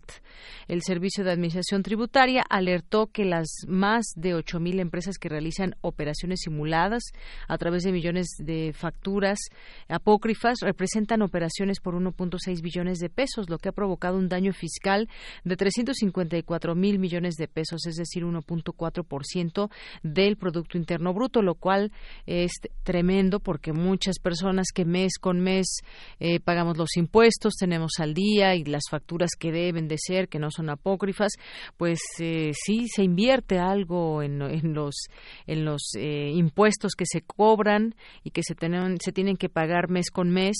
Y pues bueno, ese es un problema que lleva mucho, mucho tiempo, muchísimos años. Fíjense, yo pensé que ya podía hacerse de una manera mucho más fácil, dado que eh, pues ahora todo es vía electrónica y podemos meter ahí pues todas estas facturas y tener eh, pues al día todos nuestros nuestros datos y los datos que en todo caso se dan de las empresas. Sin embargo, pues hoy se revela estas eh, pérdidas millonarias y algo algo se tendrá que hacer en este sentido. Hubo una conferencia eh, de prensa matutina, como todas las mañanas, con el presidente López Obrador y estuvo ahí la titular del SAT, Margarita Ríos Fajart, que explicó que la actual administración se encuentra diseñando un plan para abatir el tema de los llamados factureros o evasores fiscales, que es justamente por eso eh, se están evadiendo los impuestos. Y bueno, expresó que por medio de las auditorías el SAT, a partir de junio, han presentado 23 denuncias penales contra empresas que han deducido operaciones simuladas entre las que se ha detectado desvíos de recursos públicos. Claro, las empresas lo hacen a mayor escala. Eh, yo creo que esto si sumamos todas estas empresas que han detectado, por lo menos llevan 23 denuncias, pues ahí va saliendo todo este este tema que no pagan o evaden o hacen operaciones simuladas. Bueno, un, un problema que se deja ahí expuesto que tiene que ver con esta evasión fiscal. En otro, en otro tema, pues ha causado también mucha eh, polémica y mucho ruido este tema del, de Leonardo Avendaño, donde ya ahora pide la Procuraduría General de Justicia eh, a Hacienda revisar actividad económica de Leonardo Alvarado. Hay que recordar este eh, joven que pues hasta el momento nos han dicho fue supuestamente asesinado por el padre Francisco Javier N. Y bueno, pues todo este tema que les seguiremos dando cuenta de ello, pero pues ahora se pide que Hacienda revise su actividad económica. Pues ahí las líneas de investigación que seguirán en este sentido. Bueno, pues ¿qué les parece si continuamos? Ya están por aquí los poetas errantes. Porque tu opinión es importante, síguenos en nuestras redes sociales, en Facebook como Prisma RU y en Twitter como arroba PrismaRU. Queremos escuchar tu voz. Nuestro teléfono en cabina es 55 36 43 39. Bueno, pues ya estamos aquí con los poetas errantes. Julio II viene acompañando a Renata, Renata que hoy nos viene a platicar sobre este trabajo que nos van a presentar hoy, que ya llevamos con esta, ¿cuántas semanas van? ¿Cuatro, cinco semanas? Bueno, ya van muchos trabajos que nos han presentado y que pues los recibimos con muchísimo gusto y también el auditorio. Cuéntanos, Renata, ¿qué vamos a escuchar hoy?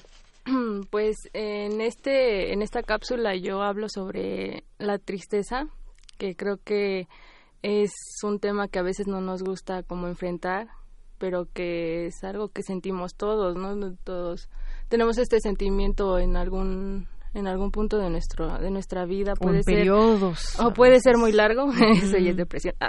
Pero sí, pero este sí y este esta cápsula significa mucho para mí porque eh, la vez que la eh, pusimos a los vecinos de los jóvenes de reintegración juvenil pues lo aceptaron mucho y les gustó y eso para mí fue como muy significativo porque es lo que quería llegarle a a otra persona y que sintieran algo al escuchar lo que escribí. Así que, pues bueno, vamos a escucharlo si te parece bien nosotros y nuestro público radio escucha. Adelante. A continuación escucharemos a los poetas errantes de Radio UNAM. Poeta soy, errando buscando el sonido que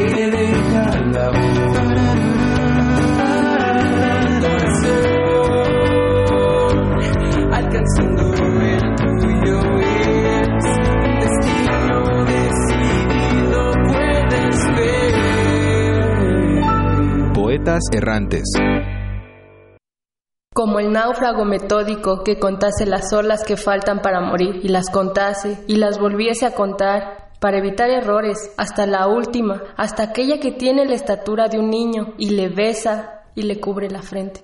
Así he vivido yo, con una vaga prudencia de caballo de cartón en el baño, sabiendo que jamás me he equivocado en nada, sino en las cosas que yo más quería.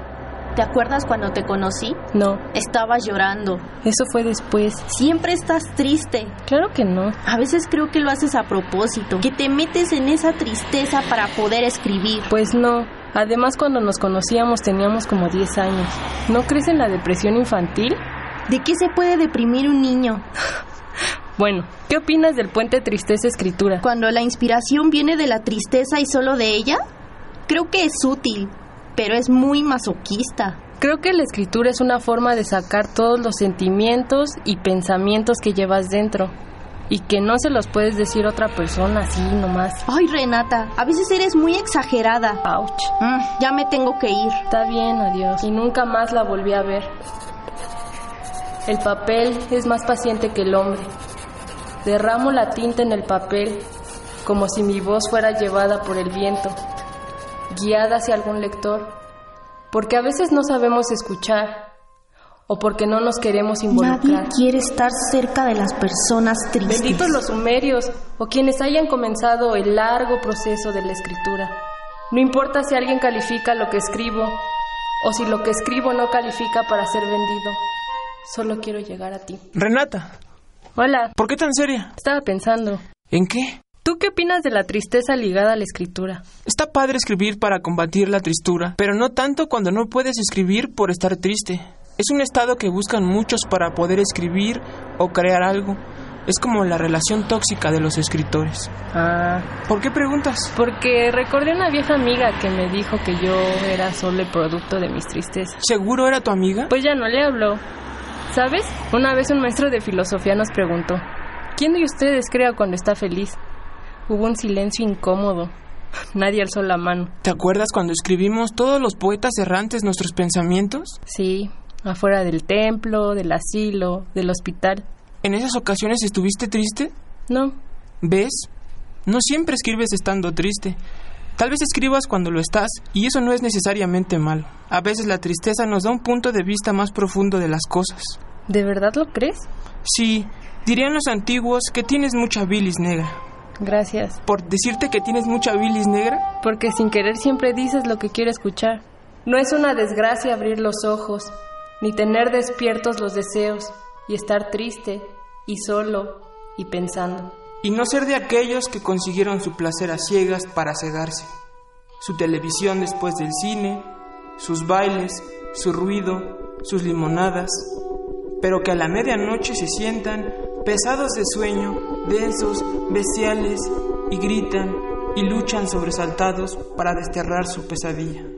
Bienaventurados los que padecen la nostalgia, el miedo de estar a solas, la necesidad del amor, los hombres, las mujeres tiernas de ojos amargos, los que en su comida han recibido lo gordo del caldo del sufrimiento, porque de ellos es la desesperanza, el insomnio, el llanto seco, las rejas de todas las cárceles, el hambre y la fuerza lírica y, el, impulso para desquiciar la desventura.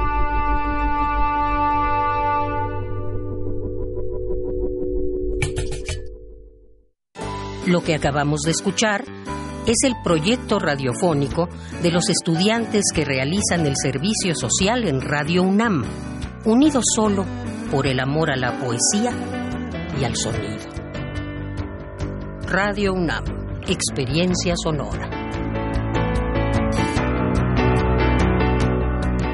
Pues ya escuchamos Renata este trabajo que tiene que ver con pues con la tristeza y muchas preguntas que de pronto eh, quedan como muchas veces hasta nos podemos inducir a la tristeza, ¿no? Sí. Bueno, platícanos, eh, me decías hace un momento fuera del aire, eh, esto lo presentaron en los centros de integración juvenil, hicieron un trabajo ahí con algunas personas, escucharon tres cápsulas y esta fue la, la elegida. Sí, eh, pues calificaron, ellos no sabían pues más, ¿no? O sea, solo lo pusieron y sí fue con el que más conectaron y yo supongo que pues se identificaron. Creo que es un sector muy pues es marcado, ¿no? Tan solo decir que son del centro de reintegración ya están como muy señalados. sensible, muy Ajá, pero pues es lo mismo que padece alguien que está que tiene una enfermedad eh, como la depresión también es señalado, ¿no? aunque no se drogue, o puede que sí, pero sí se le señala y se le marca como pues afuerita de los estándares normales. Yo creo que por eso hicimos como un conecte, ellos conmigo y yo con ellos, aunque no se dieron cuenta, ¿no? Yo los veía, pero sí bueno, pues este ese trabajo que también han hecho a lo largo de estos meses y que les ha permitido conectarse con mucha gente también, porque este es uno de los lugares que han visitado. Escuchábamos aquí en esta en esta cápsula que hoy nos presentaron a tus compañeros, a Julio, a Vania y tú, Renata, que estuvieron haciendo este este trabajo. Nos dices es de tu autoría y pues eh, no sé si quieras agregar algo más al respecto de esto. Mm, no, nada más es eso. Muy bien, bueno, pues los esperamos el siguiente martes con otra cápsula, con otro trabajo de él que llevan haciendo a lo largo de todos estos meses. Gracias a, a ti y a todos tus, tus compañeros que han estado aquí y los que están por visitarnos el próximo martes. Sí, gracias a ti. Gracias, gracias Renata. Y continuamos. Relatamos al mundo. Relatamos al mundo. Porque tu opinión es importante, síguenos en nuestras redes sociales, en Facebook como Prisma RU y en Twitter como arroba PrismaRU.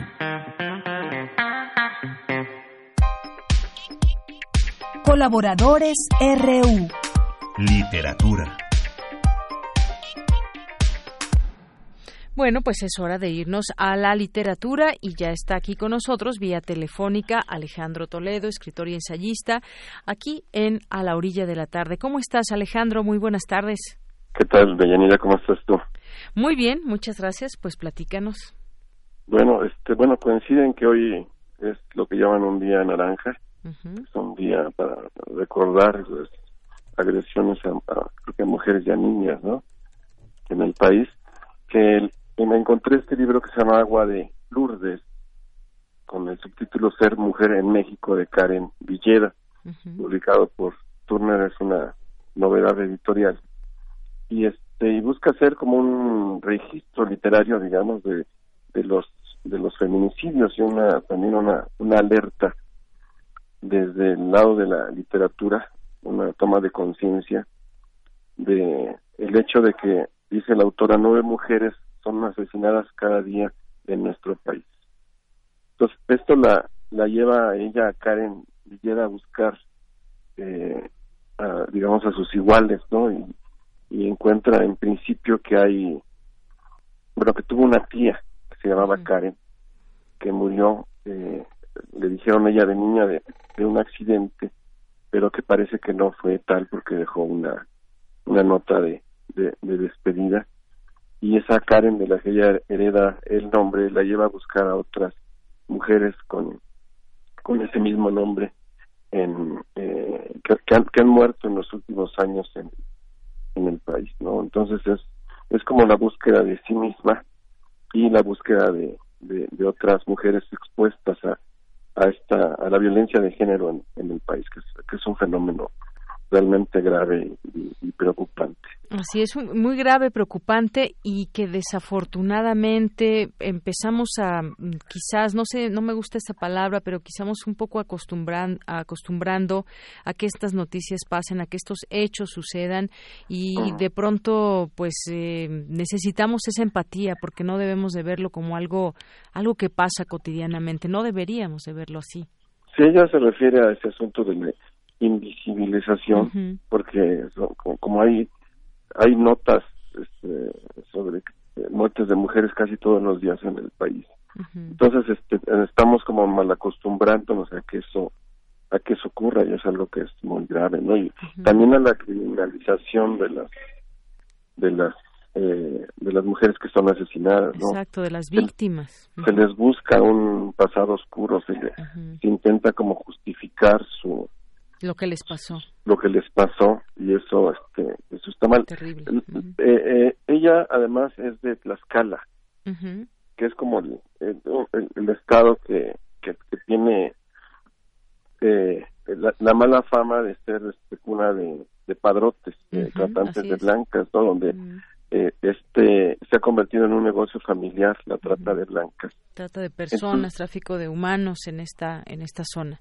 Entonces construye, digamos, Karen Villeda su, su, universo a partir de estas situaciones, una infancia en Tlaxcala, en donde ella como que no se da cuenta de muchas cosas, pero pero surgen alertas, la, la muerte de la tía, que se llamó como ella, Karen, y el agua de Lourdes del título viene de un agua que, compra su mamá, que es un, como un agua milagrosa, que, y que a la vez lleva el título de la, de la abuela, un poco como para compensar a la abuela la pérdida de su hija, le dan a ella, este, a que era la nieta, el nombre de la, de la hija, de la hija perdida, de la hija, de la hija muerta, ¿no?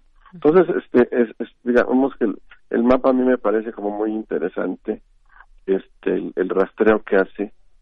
Eh, yo, yo hubiera este, imaginado un libro como más, más personal, eh, ah, porque están mencionados estos elementos, pero no están quizás lo suficientemente desarrollados. Creo que el libro es más como un, un grito, una, una llamada de alerta que una investigación, que un estudio incluso la construcción literaria me parece que, que no, no logra este como eh, la, la construcción total de un libro que, que reaccione a estos a estos sucesos mm. mucho de lo que se registra eh, fue digamos este tomado de internet o de fuentes como más o menos este a, la mano no la, autora avisa que hay testimonios yo no encontré esos testimonios, sino que es, es más bien como una búsqueda un poco superficial en torno al asunto.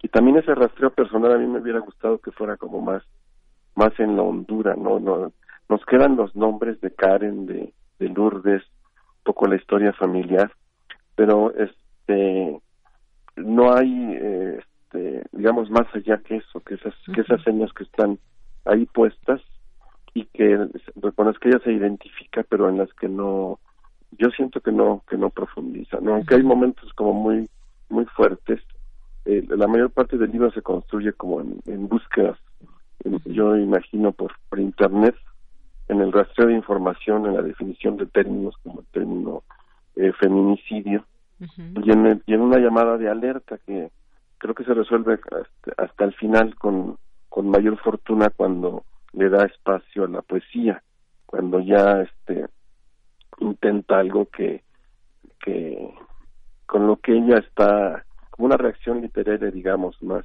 eh, incluso hay traducciones y hay este otros registros no pero son, son, frases sueltas no sé si la intención un poco era referir este mm. esta fragmentación que tiene lo femenino al enfrentarse a un universo de de, violencia, ¿no?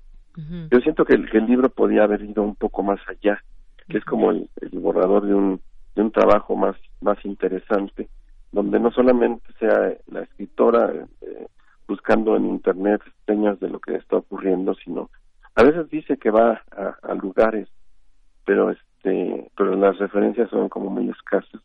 Y esos testimonios que anuncia al comienzo no los, yo no los, yo no los encontré en el libro, ¿no? Entonces creo que podía, tiene los elementos como para hacer algo que, que, nos nos haga tomar conciencia y nos impacte de un modo más este más contundente Exacto. ¿no? así es sí sí sí pero entonces pero es una es una un intento de hacer un ya basta creo que el, el tema como decía al principio es un tema grave.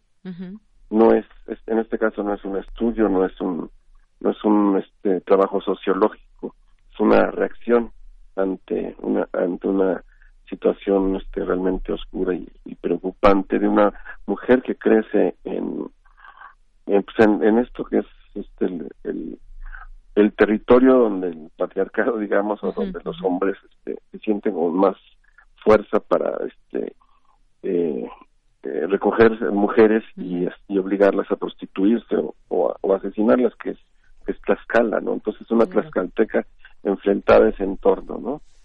Y, pues de la historia de la Karen de su de su tía tampoco tenemos muchas muchas nociones, no sé.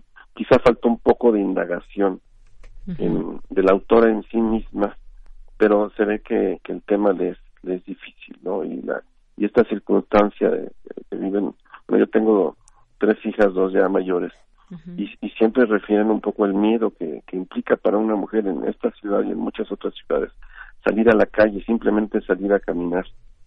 porque no, este, pueden ocurrir este eh, sustos, ¿no? Y, en, cualquier momento, ¿no? Sí, y debe ser muy difícil abordar estos temas, digamos, para eh, cuando tú delineas hacer algún algún tipo de, trabajo en, en, este sentido para hablar de problemas de desigualdad de género, tráfico de personas con fines de prostitución, debe ser debe ser difícil, pero creo que es importante, ya bien lo, lo, apuntabas, eh, pues ese tipo de trabajos porque además desde la literatura, que también es un, un campo muy importante, eh, pues tratar de sensibilizarnos a todos sobre estos problemas que se viven eh, aún con esto que, nos, nos, señalas, pues hay que seguir leyendo al respecto de estos, muchas veces también casos que se relatan, hay distintos libros que relatan eh, pues lo que sucede en la realidad y, historias de mujeres que se llegaron a salvar, pero también historias de muchos, familia, muchos familiares que desafortunada, desafortunadamente no tuvieron la oportunidad de volver a ver a una hija que se fue a la escuela, que salió de casa, que se fue al cine. Todo esto, pues ha permeado en nuestro país de una manera impresionante y que decías, pues no nos no debemos no debemos mal acostumbrarnos a todo esto. Sí, de pronto aquí cita un corrido de, creo que Tlaxcaltega que se llama El Padrote. Y es pues dice me dicen a mí el padrote porque yo tengo mujeres que cumplen mis antojos y me dan muchos placeres. Me traen en carro del año paseando yo a mis quereres. Mucha gente me critican, dicen que soy mantenido. Bueno, eso es un fragmento de un corrido que te da una idea de lo de esta cultura del padroteo que hay en Tlaxcala y que pues que es que es algo insisto realmente grave no así es. Oye me hiciste recordar alguna vez yo fui a un informe de gobierno de un gobernador de Tlaxcala y justamente entre los periodistas se le preguntaba sobre este problema y bueno prácticamente lo invisibilizan desde la autoridad haciendo ya se está resolviendo ya casi no hay casos y lo invisibilizan de, de los de los problemas de, de Tlaxcala por ejemplo. Pues sí bueno pues Karen Villeda intentó seguir esta ecuación entre su historia personal y sus orígenes tlaxcaltecas en esta agua de Lourdes que edita Turner no que es una novedad literaria no Creo que está bien leerlo, aunque uno, uno, le pediría ir un poco más allá. Este es como un arranque de algo que puede este que puede llevarlo a otros territorios, ¿no? Muy bien. Pues Agua de Lourdes, Ser Mujer en México, de Karen Villeda. Pues muchísimas gracias Alejandro Toledo, como todos los martes aquí en este espacio de literatura. Que estés muy bien. Igualmente, hasta luego. Continuamos.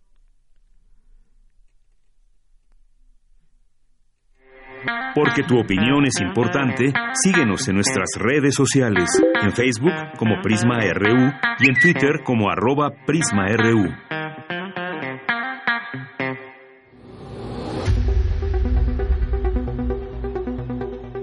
Dulce Conciencia. Ciencia.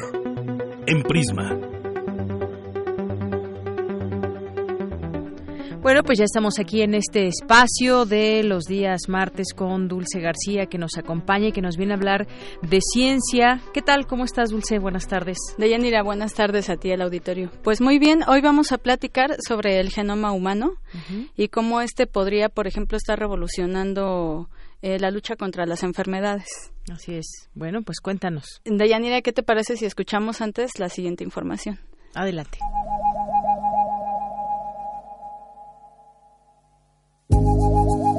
El 25 de abril de 1953, el biólogo James Watson y el físico francés Crick presentaban por primera vez el modelo de la estructura en doble hélice del ADN. 47 años después, el 26 de junio del año 2000, se convertiría en una fecha importante para la historia. El genoma humano, considerado el auténtico libro de la vida, sería descifrado en sus partes esenciales, y tres años más tarde culminaría dicho desciframiento. Para lograr este avance científico que coronó abandonaría un siglo de investigación biológica, el proyecto público internacional y el privado de la empresa estadounidense P. Celera Genomics abandonarían la pugna que mantenían y se decidirían por anunciarlo conjuntamente en la Casa Blanca en una ceremonia presidida por el presidente Bill Clinton. Estamos aprendiendo el lenguaje con el que Dios creó la vida, dijo Clinton. Las consecuencias prácticas de su descubrimiento, prosiguió, cambiarán la medicina para siempre, otorgarán, dijo, un nuevo poder para curar. La UNESCO, en tanto, señala que el genoma humano es propiedad ineludible de la persona y patrimonio común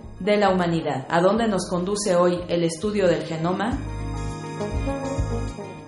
Bueno, hay algunas preguntas que hay que contestar. Así es, Deyanira. Y bueno, este tema lo conoce mejor la doctora Mayra Furlan, quien es jefa del Laboratorio de Topología Genómica del Instituto de Fisiología Celular y ya se encuentra en la línea. Doctora, muy buenas tardes. Buenas tardes. Este, doctora, pues quisiéramos em, comenzar preguntándole eh, qué podemos entender por genoma, cómo se fue descubriendo. Bueno, el genoma se refiere a la información genética que tiene cada una de nuestras células en forma de ácido desoxirribonucleico o ADN y en este genoma se encuentra toda la información necesaria para que una célula pueda funcionar. Eh, ¿Cómo se fue descubriendo? Bueno, ya desde, desde 1928 con los experimentos de Griffith seguidos con experimentos por Avery, McLeod y McCarthy en el 44 y finalmente por eh, experimentos de Hershey y Chase en el 52. Eh, se confirmó que realmente era el DNA y no otras de las moléculas presentes en las células eh, la molécula que tiene la información y eh, hereda la información a las células hijas o a la progenie. Eh, y a partir de estos estudios eh, fue en el 53, como bien mencionaron, que Watson y Crick publican en Nature la estructura de esta molécula que es el ADN. Así es. doctora, ¿qué tan complicado es estudiarlo? ¿Cuánto tiempo se puede uno tardar, por ejemplo, en un día en estas investigaciones?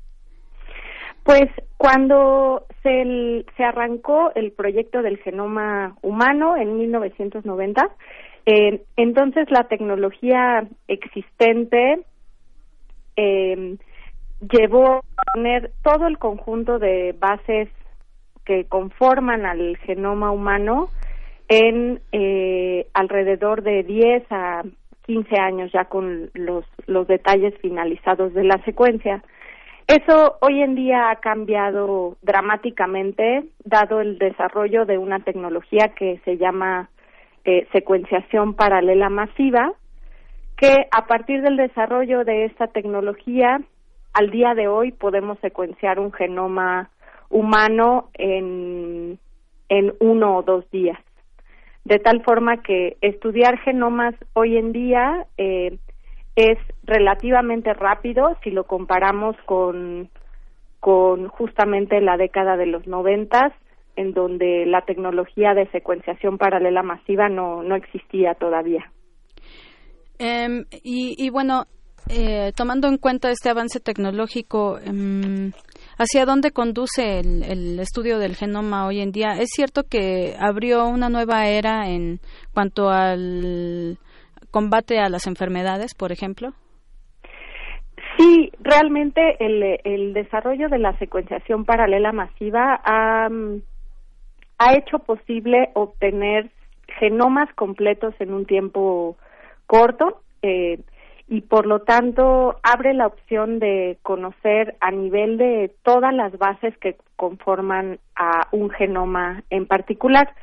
Existen existen enfermedades y predisposición a enfermedades que pueden identificarse en la secuencia del genoma, en particular eh, si, si se presenta eh, cambios de bases que están asociadas con el desarrollo de alguna enfermedad, de tal manera que el genoma de un paciente se puede llevar a secuenciación y así tener esta información eh, en donde muchas de estos cambios de secuencia predisponen a una persona a adquirir una enfermedad, por lo tanto, tener acceso a un genoma de manera tan rápida abre la posibilidad de hacer tratamientos personalizados y predicciones más precisas con respecto al desarrollo de una enfermedad en un paciente en particular, ¿no? Ya por último, doctora, quisiera preguntarle si hay eh, en torno a esto que nos acaba de comentar implicaciones éticas. Eh, sí, bueno, claro, hay en la secuencia del, del DNA de las personas se encuentra la información que determina una serie de características de esa misma persona, eh, que incluye caracteres físicos, predisposición a enfermedades, entre, entre otras cosas, y por lo tanto es información que, que debe ser confidencial y usada estrictamente en un sentido eh, de aplicación médica, ¿no? Eh, en conjunto con, con el desarrollo de, la, de las herramientas de edición genómica que existen hoy en día, es muy importante eh, considerar las implicaciones a nivel ético que tiene tener acceso a esta información y poder modificarla, ¿no?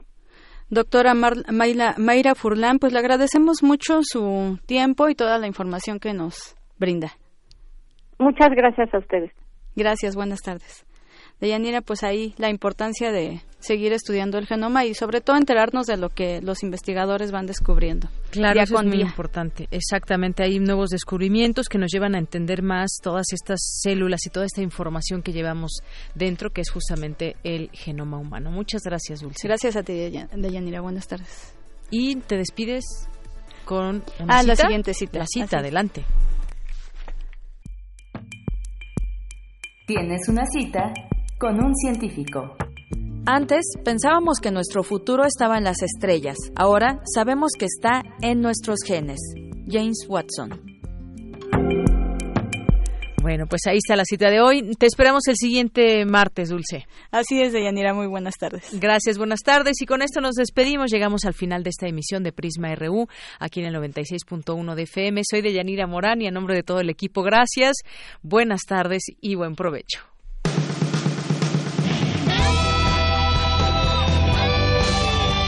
Prisma RU. Relatamos al mundo.